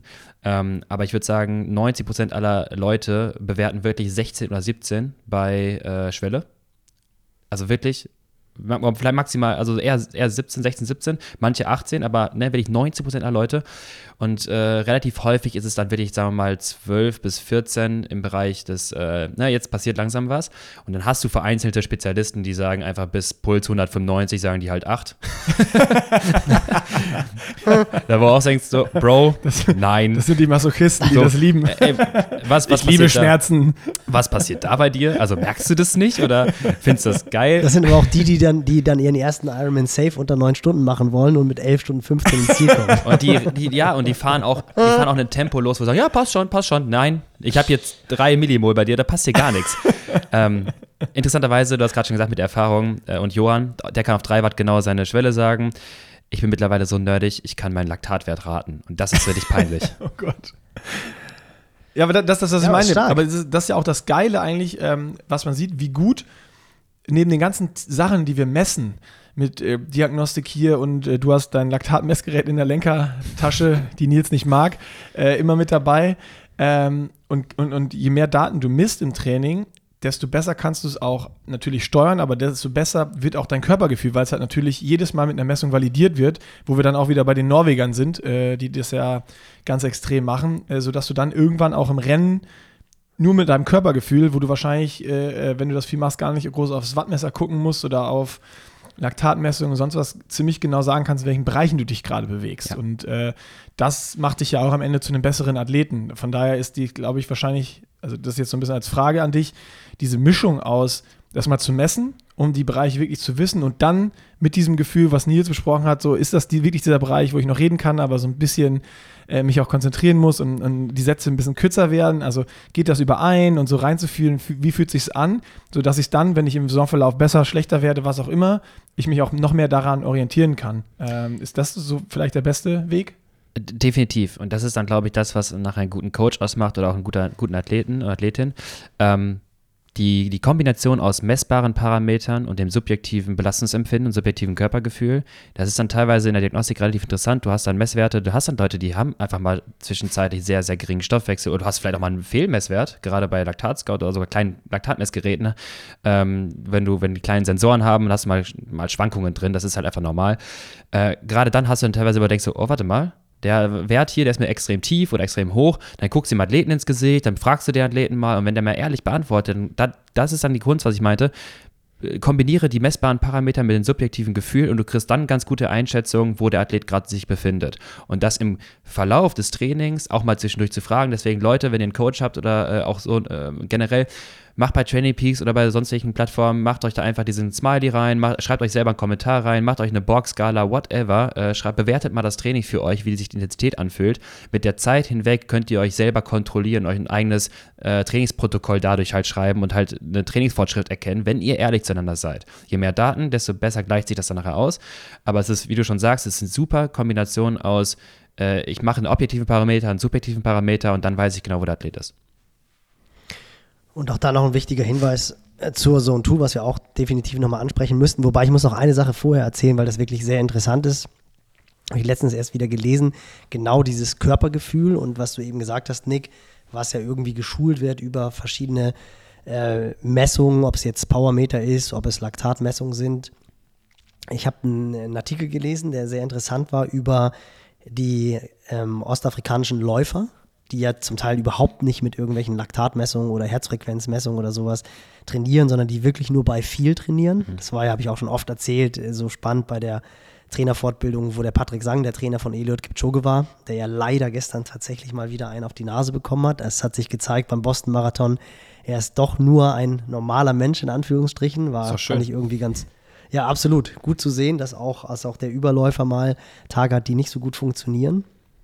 Und der Patrick Sang hat ja erzählt, dass er seinen Athleten immer nur so Prozente gibt und wo dann die ganzen deutschen Trainer immer gefragt haben, ja, aber Prozente wovon? Von der Schwelle oder von der Marathon-Pace? Und das war halt einfach nur, nee, du läufst jetzt 80 Prozent von dem, was du laufen kannst. Und die Jungs, das ist wirklich krass, wenn du denen sagst, lauf jetzt mal an deiner Dauerleistungsgrenze oder lauf jetzt einfach mal deine 90% Marathon-Pace oder was auch immer. Und Eliud Kipchoge läuft den Marathon mit 2,2 Millimol Laktat. Dann misst du bei den Laktat und dann sind die bei diesen 2,2 Millimol.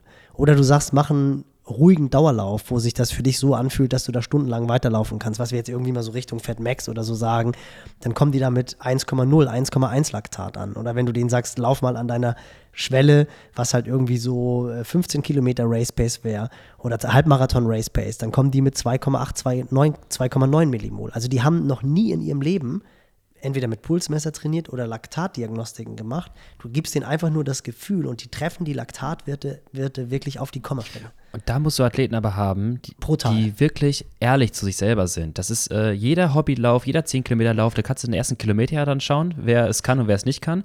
Äh, und Lennart, äh, ich mache ja auch einen Podcast mit Lennart zusammen, der hat es mal ganz schön be beschrieben als beim Radsport, letzter Schlussanstieg in der Etappe, bei manchen Athleten, fehlt einfach die Rückkopplung zwischen Powermeter und Gehirn. und schau, schau dir an, wie manche Athleten beim Zehner loslaufen oder in den letzten Anstieg reingehen. Planche Beffi, Etappe, Finale. Äh, schöne, schöne Beispiel war äh, bei Tour de France die Femme. Auch da bitte, Männer machen es genauso blöd und genauso falsch. Äh, ich weiß nicht, wer es jetzt gerade war. Die ist da reingestiegen. Ich glaube, ähm, es war Marta Bastianelli, ich weiß nicht mehr genau. Die ist da reingestiegen in den Anstieg. Du konntest genau sehen, die guckt runter, die sieht, da ist irgendwas um die 450 Watt. Ich fahr mal weiter, ich guck mal, was passiert. Ja, was, was, was, ist das denn bitte? Ne? Also du kennst doch deinen Stoffwechsel, du kennst dich doch irgendwann, du weißt auch, wie es anfühlt. Suche dein Steady State, suche deine Belastung, die jetzt für diese 30 Minuten, 20 Minuten, was auch immer funktionieren. Und renn nicht einfach los und guck einfach, heute könnte ein super Tag sein. Heute sind 30 Watt mehr drin, heute sind 10 Sekunden mehr auf dem Kilometer drin. Naja, wahrscheinlich nicht.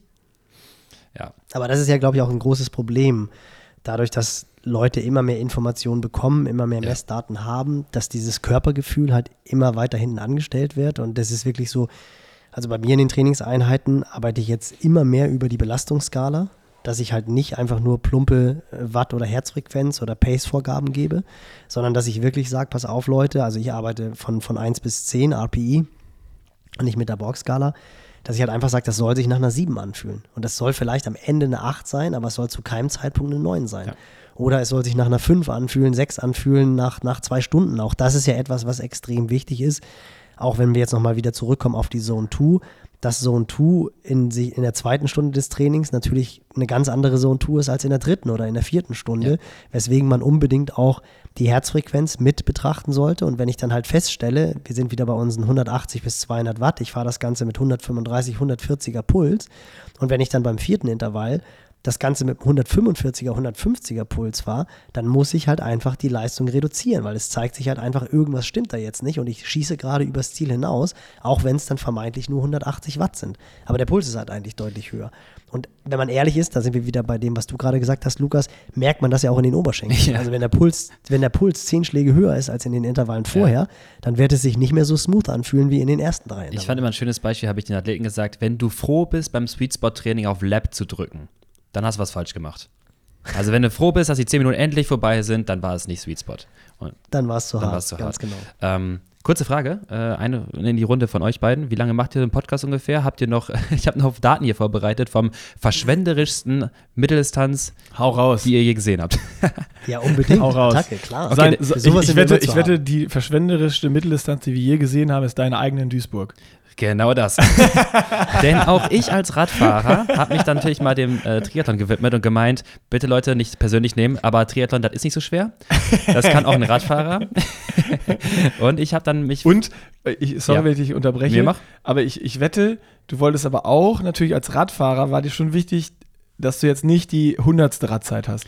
Äh, de definitiv. Äh, das, das, das sowieso. Aber ich wusste, auch die, ich wusste auch zu dem Zeitpunkt, die beste wird es dann auch nicht. Ich hatte einen Athleten, okay. der wusste, der tritt 70 Watt mehr, der hatte die, den Anspruch auf die Best Bike Split. Ähm, nee, es war folgendermaßen: also, ähm, ich erzähle mal eine kleine Geschichte über eine verschwenderische Mitteldistanz. Und zwar habe ich mich äh, vorbereitet. Ähm, insgesamt ist mir die Vorbereitungszeit auf ungefähr acht Wochen geblieben in der Vorbereitung. Ich bin viel Rad gefahren dafür. ich war einmal die Woche schwimmen.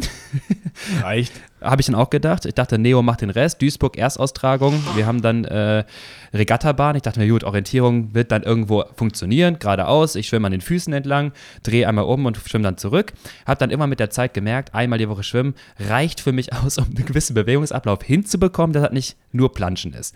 Ähm, und was ich vorher gemacht habe, ist eine Leistungsdiagnostik im Laufen.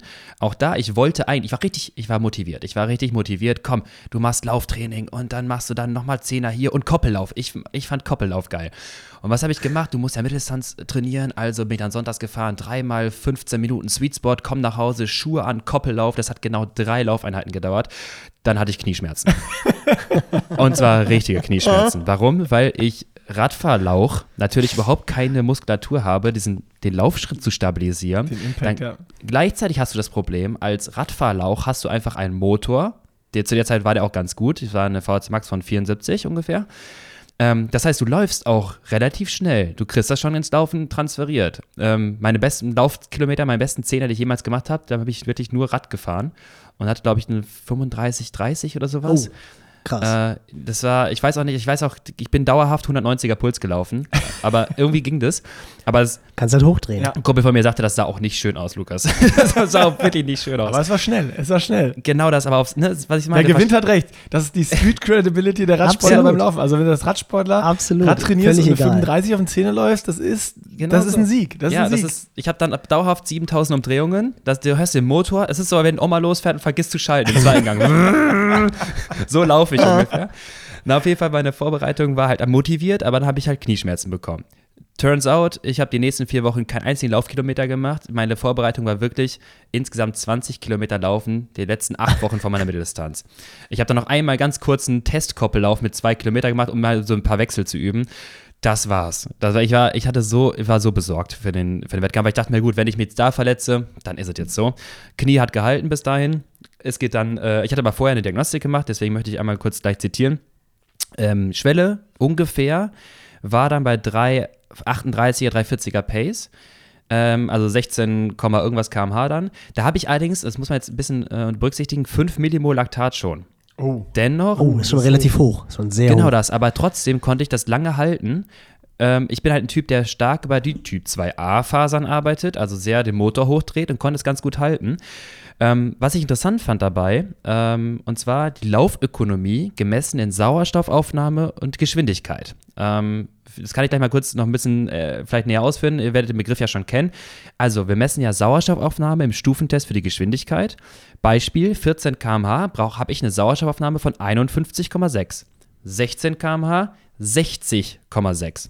Jetzt vergleiche ich das mit einem Läufer bei uns im Team damals, der äh, relativ gut im Laufen ist. Beispiel, seine, 16, seine 14 km/h 43 Milliliter Aufnahme, seine 16 km/h 49. Ich laufe mit 11 Milliliter mehr Sauerstoffaufnahme. Ja. Überleg mal, das an der VC Max ist ein legendärer Sprung von einem Jahr Training. Übersetzt heißt es dann pro Kilometer braucht er dann 184 Milliliter pro Kilogramm Körpergewicht pro Kilometer. Ich 227. Das ist sowas das ist von teuer. verschwenderisch. Der Tisch ist teuer. Und er hatte dann irgendwie eine VHC Max von irgendwie 64, ich dann von 74. Ja gut, wenn ich die halt brauche, weil ich die auf der Straße liegen lasse, dann bin der mit der auch nicht schnell. Der überrennt mich ja easy. Aber ich habe halt eine VHC Max von Mitte, Mitte 70, aber schmeiß die auch wirklich durch die Gegend. Gutes, gutes Beispiel wieder für, das dass ist, es nicht das alles ist, eine hohe VHC ja, Max. Ja, genau. Ja, das, super gut, oh, super geil. VO2 Max ist nicht genau, alles, ganz genau. Genau das. Und ich habe dann natürlich durch mein Radtraining dann guten Motor antrainiert, aber ich kriege das kaum transferiert in, in den Wettkampf. Das heißt, ich bringe dann trotzdem relativ gute Kapazitäten mit. Aber wenn es dann nachher gerade Mitteldistanz auf dem Halbmarathon hinten drauf nach 90 Kilometer geht, Ähm, Bring, naja, du, um, um die Analogie zu haben, Ja. bei dir fahren ganz viele Sauerstofftrucks in die, in, die, in die Fabrik, aber Tische kommen wenig raus. Ja, genau das ist es halt. Ne? Ich habe so stumpfe Kreissäge.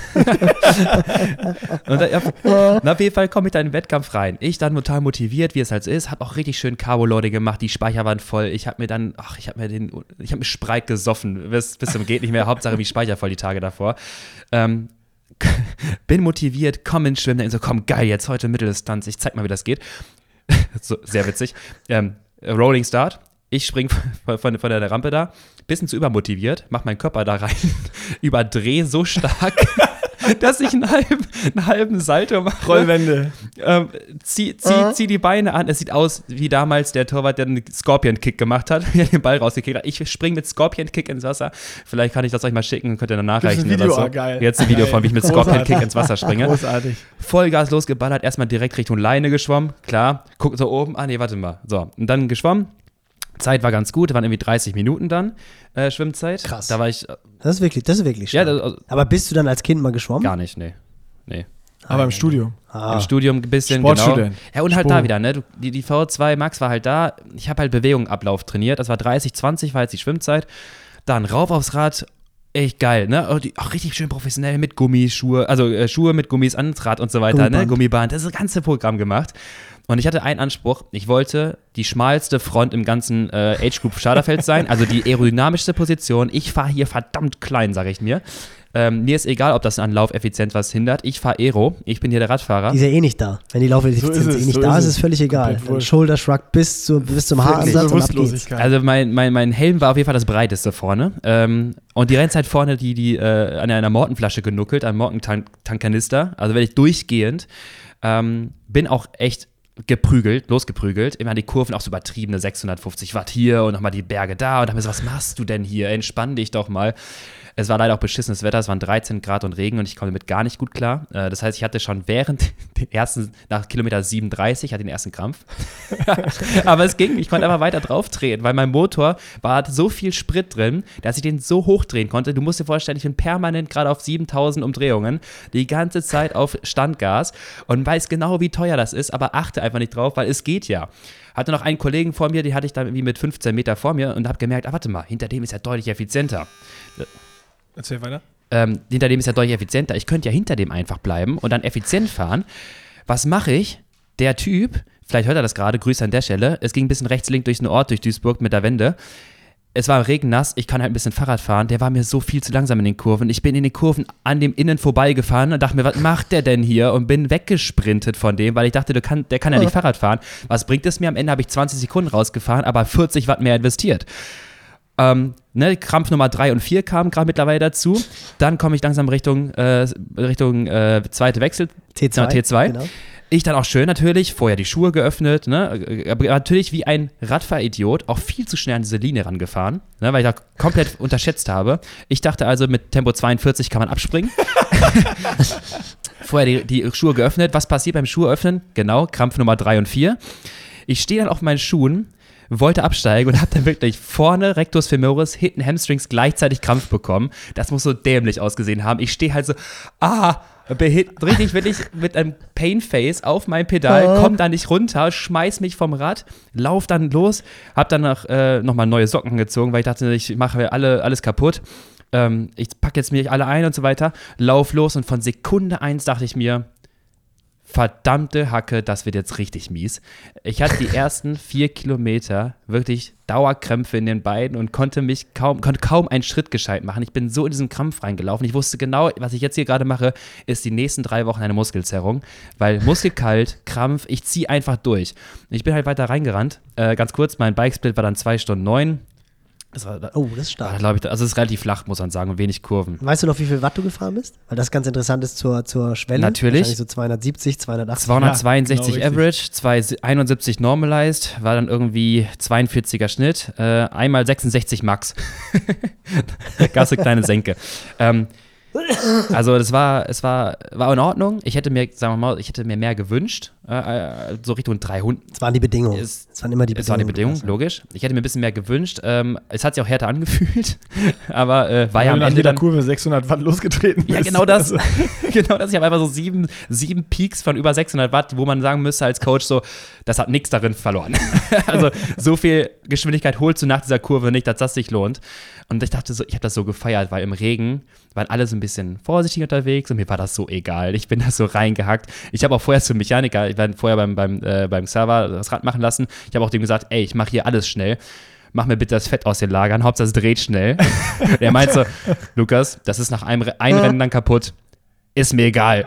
Es sollte aber nicht regnen. Es war Dauer am Strömen. Das war direkt danach verrostet nach dem einen Wettkampf. Aber 90k war das auf jeden Fall schnell. Ich dann irgendwie als äh, wahrscheinlich, was war das, siebter, achter oder so auf den, auf den, äh, auf den Halbmarathon gegangen. Und dann kamen die ganzen Läufer von hinten, die mich dann auch teilweise schon von YouTube kannten, die mir hinten auf den Rücken geklopft haben. Ey, Mike, geil, ne? Komm mit, komm mit. Ich so, was? Nein, ich mache gar nichts. Ich gucke ganz auf die Uhr, die hat dann irgendwie gar nicht GPS gefunden, wegen dem blöden Wetter da, ne? Dann merkst du, siehst du gar nichts. Und ich dachte mir so, boah, das, ist, das passt nicht. Ich bin zu langsam, es fühlt sich zu hart an. Ich komme hier gar nicht rein. Es hat ungelogen bestimmt acht Kilometer gedauert, bis es das erste Mal sich einigermaßen gut anfühlte. Dann dachte ich, okay, now I got it. Jetzt, jetzt komme ich, jetzt hier, jetzt kommt mein Laufstil. Ich kann ja irgendwie 35, habe ich schon mal gezeigt. Ich kann schnell laufen, Vierer Pace, das kann ich. Das dauerte genau zwei Kilometer, da wurde das wieder richtig, richtig schlimm, weil mittlerweile wurde ich da müde. oh, hier steckt so viel drin, was man lernen kann. Und, das ist ey, wunderbar. und du musst dir vorstellen, wir haben diese Laufökonomie ja gerade gemessen. Ich renne die ganze Zeit. Wahrscheinlich bin ich noch schlechter geworden in dem Moment. Ich renne ja die ganze Zeit wahrscheinlich mit einer 60er VO2 Ja, durch die Gegend. Irgendwie mit sch- schön 55 Liter, die du wegatmest. Aber wie? Weil auch mittlerweile, ich habe da ein paar Bilder auch mal gesehen, ich, ich suche mal was raus, was ich euch schicken kann, ähm, auch von außen, wie ich dann aussah. Ähm, man konnte es ein bisschen vergleichen mit Abi-Party 2013 in so einem Teenager-Balztanz, wenn Sean Paul läuft, läuft Temperature und man immer so bei jedem Beat, jeden Schritt immer ein bisschen mehr in die Knie geht, ja. Mal, give it to, sag mal, give it to. Und jedes Schritt immer so, immer ein bisschen tiefer. So ungefähr war meine Beinamplitude mittlerweile in den letzten Kilometer. Jeder Schritt sackte die Hüfte immer weiter ab. Ich lief dann mittlerweile nur noch über Vastus Medialis, irgendwie über innere Oberschenkel und Hüfte, habe ich das Bein nach vorne geschmissen. Keine Flugphase, kein Schritt, nur so einen riesen platschenden Schritt und habe dann mit so einer leichten Rückenlage, mit Hört so einem sich versucht dann irgendwie die. Kilometer rumzubringen. Es war. Aber du bist ja auch Ja. gar nicht so schlecht gelaufen, habe ich in Erinnerung, oder? ähm, Also du stellst, glaube ich, gerade schlechter da, als, Nein, nein, als, es als ist- der also ich- Lauf war. Ich möchte ja genau, ich möchte jetzt auch bitte nicht komplett mich da jetzt so kleinreden. Es Wahrscheinlich nachher genau diese 14 km/h, Stunde ne, wo du effizient 1,31. warst. 30, 12 sehe 1,31, ich gerade. genau. Ähm, Ja, ist das, das kommt doch ziemlich genau ja, hin. genau, wenn man sich halt die Läufe anschaut, was sie halt nachher für Geschwindigkeiten laufen, dann, ne, auch da, ich habe dann mal zum Vergleich den Besten, der läuft dann jeden, jeden Kilometer 15, 20 Sekunden schneller. Und da ganz ehrlich, was soll man denn auf dem Radsplit dann rausfahren, wenn er pro, Seku äh, pro Kilometer 20 Sekunden schneller läuft? Also wenn er 3,45er Pace läuft, ich laufe dann 4,17 oder was auch immer.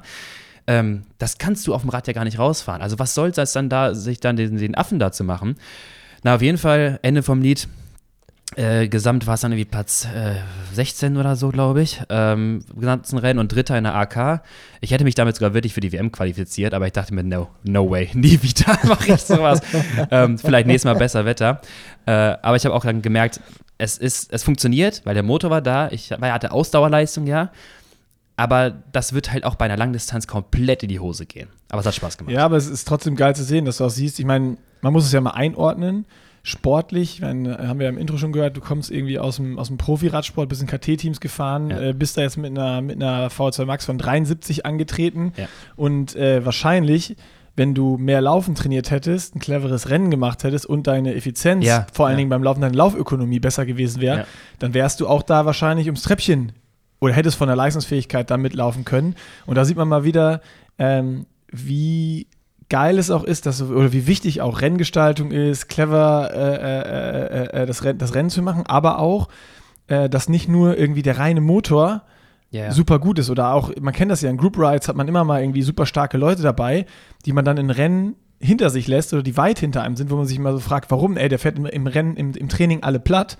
Ähm, das heißt, eine sportliche Leistungsfähigkeit oder ein gutes Ergebnis hängt nicht mit einem, nur einem großen Motor, dass ich mal gut im Sprint bin oder schnell einen Berg hochfahren Ja, kann, ja. sondern es ist halt komplexer und äh, hat mit ganz vielen Faktoren zusammen. Und, und um wirklich der beste Athlet zu sein, musst du halt alle diese Faktoren zusammenbringen. Deswegen habe ich eben gesagt, da steckt so viel Schönes drin in dieser Geschichte. Ähm, die ja wirklich so wahr ist, von, von, von äh, Ökonomie zu Pacing äh, bis hin zu, zu äh, Materialversorgung und sonst was. Also äh, ja, super, super witzig. Aber was hast du denn jetzt dann verbraucht noch da, weil du gesagt hast, die ineffizienteste Mitteldistanz, die es, die es äh, ever gab. Ich habe das nicht zusammengefasst gerechnet, aber gerade halt, weil ich wusste, mit meiner Laufökonomie, ne, also ich habe die Daten leider nicht alle, weil ne, bis die Uhr dann irgendwie GPS hatte und so was war alles, alles schon der Wettkampf vorbei. Ähm, aber halt das Beispiel allein, dass ich äh, mit einem 190er Puls einen Zehner laufe im Schnitt oder so, das zeigt dir halt, ja. der, der Motor steht hoch und so hat es sich ja angefühlt. Ich habe gemerkt, kein Schritt, den ich hier mache, da geht das nach vorne. Es geht nach unten, es geht nach oben, es geht zur Seite, äh, es geht dann in die Hüfte. Also ich habe dann wirklich so richtig einen Wackelarsch auch gehabt.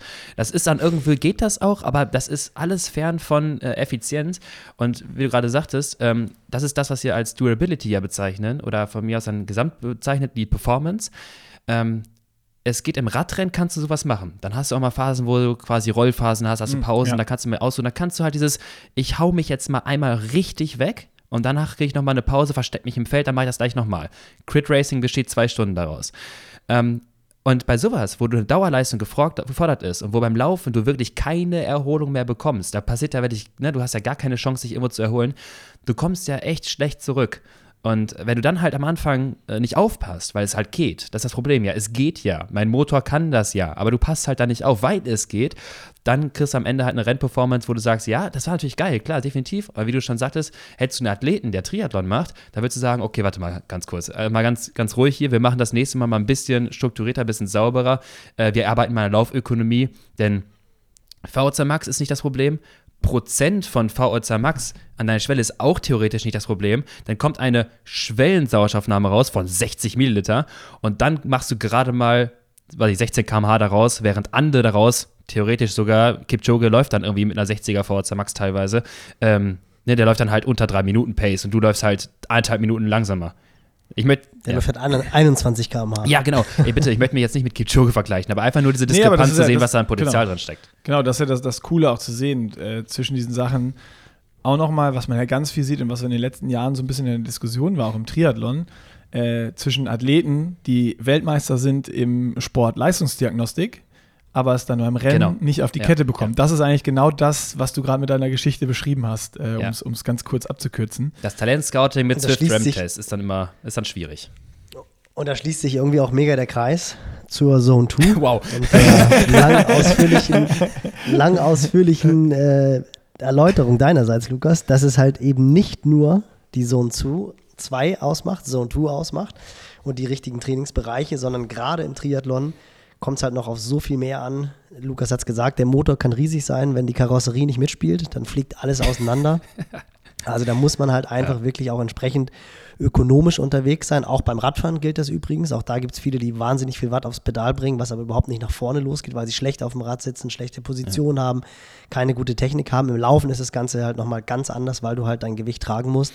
Und da hat die Ökonomie einen riesen, äh, äh ja, riesen Augenmerk im, im Training. Also von meiner Seite her super informativ. Ich hoffe, es war nicht zu nerdy, Nick, aber ich glaube, der Spagat, den haben wir ganz gut hinbekommen. Ich, ich bin gespannt, wie viele Geschichten wir auf Social Media jetzt äh, hören von Türstehern, Prügeleien äh, und LKWs, die in Fabriken fahren. und den Tischen. Und den Tischen. Die Holztische. Die hinten rauskommen, genau. genau. Ja. Nee, ich glaube, äh, da war für jeden was dabei. Wir haben ja versucht, das immer so ein bisschen runterzubrechen. Wenn wir was nicht äh, verstanden hat, wie immer in die, in die drunter Kommis hauen und dann äh, werden wir noch schauen, dass wir da jegliche Fragen beantworten zur Zone 2 oder was da sonst noch so im Podcast aufgekommen ist. Wir wollten eigentlich noch über Gran Canaria sprechen, das wird jetzt ein bisschen zu lang, können äh, nur den Tipp geben, checkt am Wochenende auf jeden Fall die Challenge Gran Canaria aus, weil das äh, Starterfeld ist äh, sensationell bei den Frauen sowie bei den Männern und äh, definitiv wert sich das Rennen reinzuziehen. Unbedingt erster europäischer Showdown. Also nach Lanzarote vielleicht, aber so aus deutscher Sicht glaube ich auch, wird es mega interessant werden. Samstag oder Sonntag, Nick? Äh, ich meine, Samstag ist das Rennen, aber ich, doch, ich, ah, ich bin cool. mir relativ sicher, aber du hast mich auf dem kalten Fuß erwischt. Ist nicht ja. schlimm, aber werden wir noch herausfinden werden es ja noch reinschreiben. genau, son sonst, wenn wir nichts sagen, dann ist Samstag korrekt, genau. Lukas, für dich Samstag auch Race Day, hast du vorhin eingangs äh, gesagt. Ich drücke dir ja. riesig die ja, Daumen. Sonntag, äh, genau. Ähm, 100 Kilometer Straßenrennen, da kann ich wieder endlich verschwenderisch fahren. verschwenderisch fahren und dann wieder erholen. Ja. Am Arsch ist die Ente fett. Nicht gleich in den ersten zwei Runden angreifen. Dinge, die ich seit 14 Jahren nicht gelernt habe.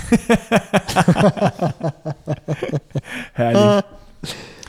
Geil, ja, mega geil, dass du da warst. Super interessant und äh, auch nochmal wieder äh, nochmal ganz andere Perspektiven und äh, vor allen Dingen viel, viel nerdiger als sonst. Und äh, ja, besten Dank, hat mega Spaß gemacht. Ja, Absolut, auch danke von meiner Seite. Viel, vielen Dank äh, euch, dass ich äh, meinen ganzen Kram hier mal loswerden kann. Das bleibt in meinem Kopf, im Hinterkopf ein bisschen hängen und dann bin ich mal froh, wenn ein Podcast da ist und ich das endlich mal alles rauslassen kann. Das ist gut, freut mich. Sehr gut. Dann Vollgas beim äh, ersten Rennen und ich würde sagen direkt erste Kurve, Startattacke und dann gucken, ob es ein Startziel wird oder äh, Startzielsieg wird oder eben äh, Besenwagen. Wie beim 73 Duisburg. genau so. Bis dahin, euch alle ein schönes Wochenende und tschö. Tschüss. Tschö.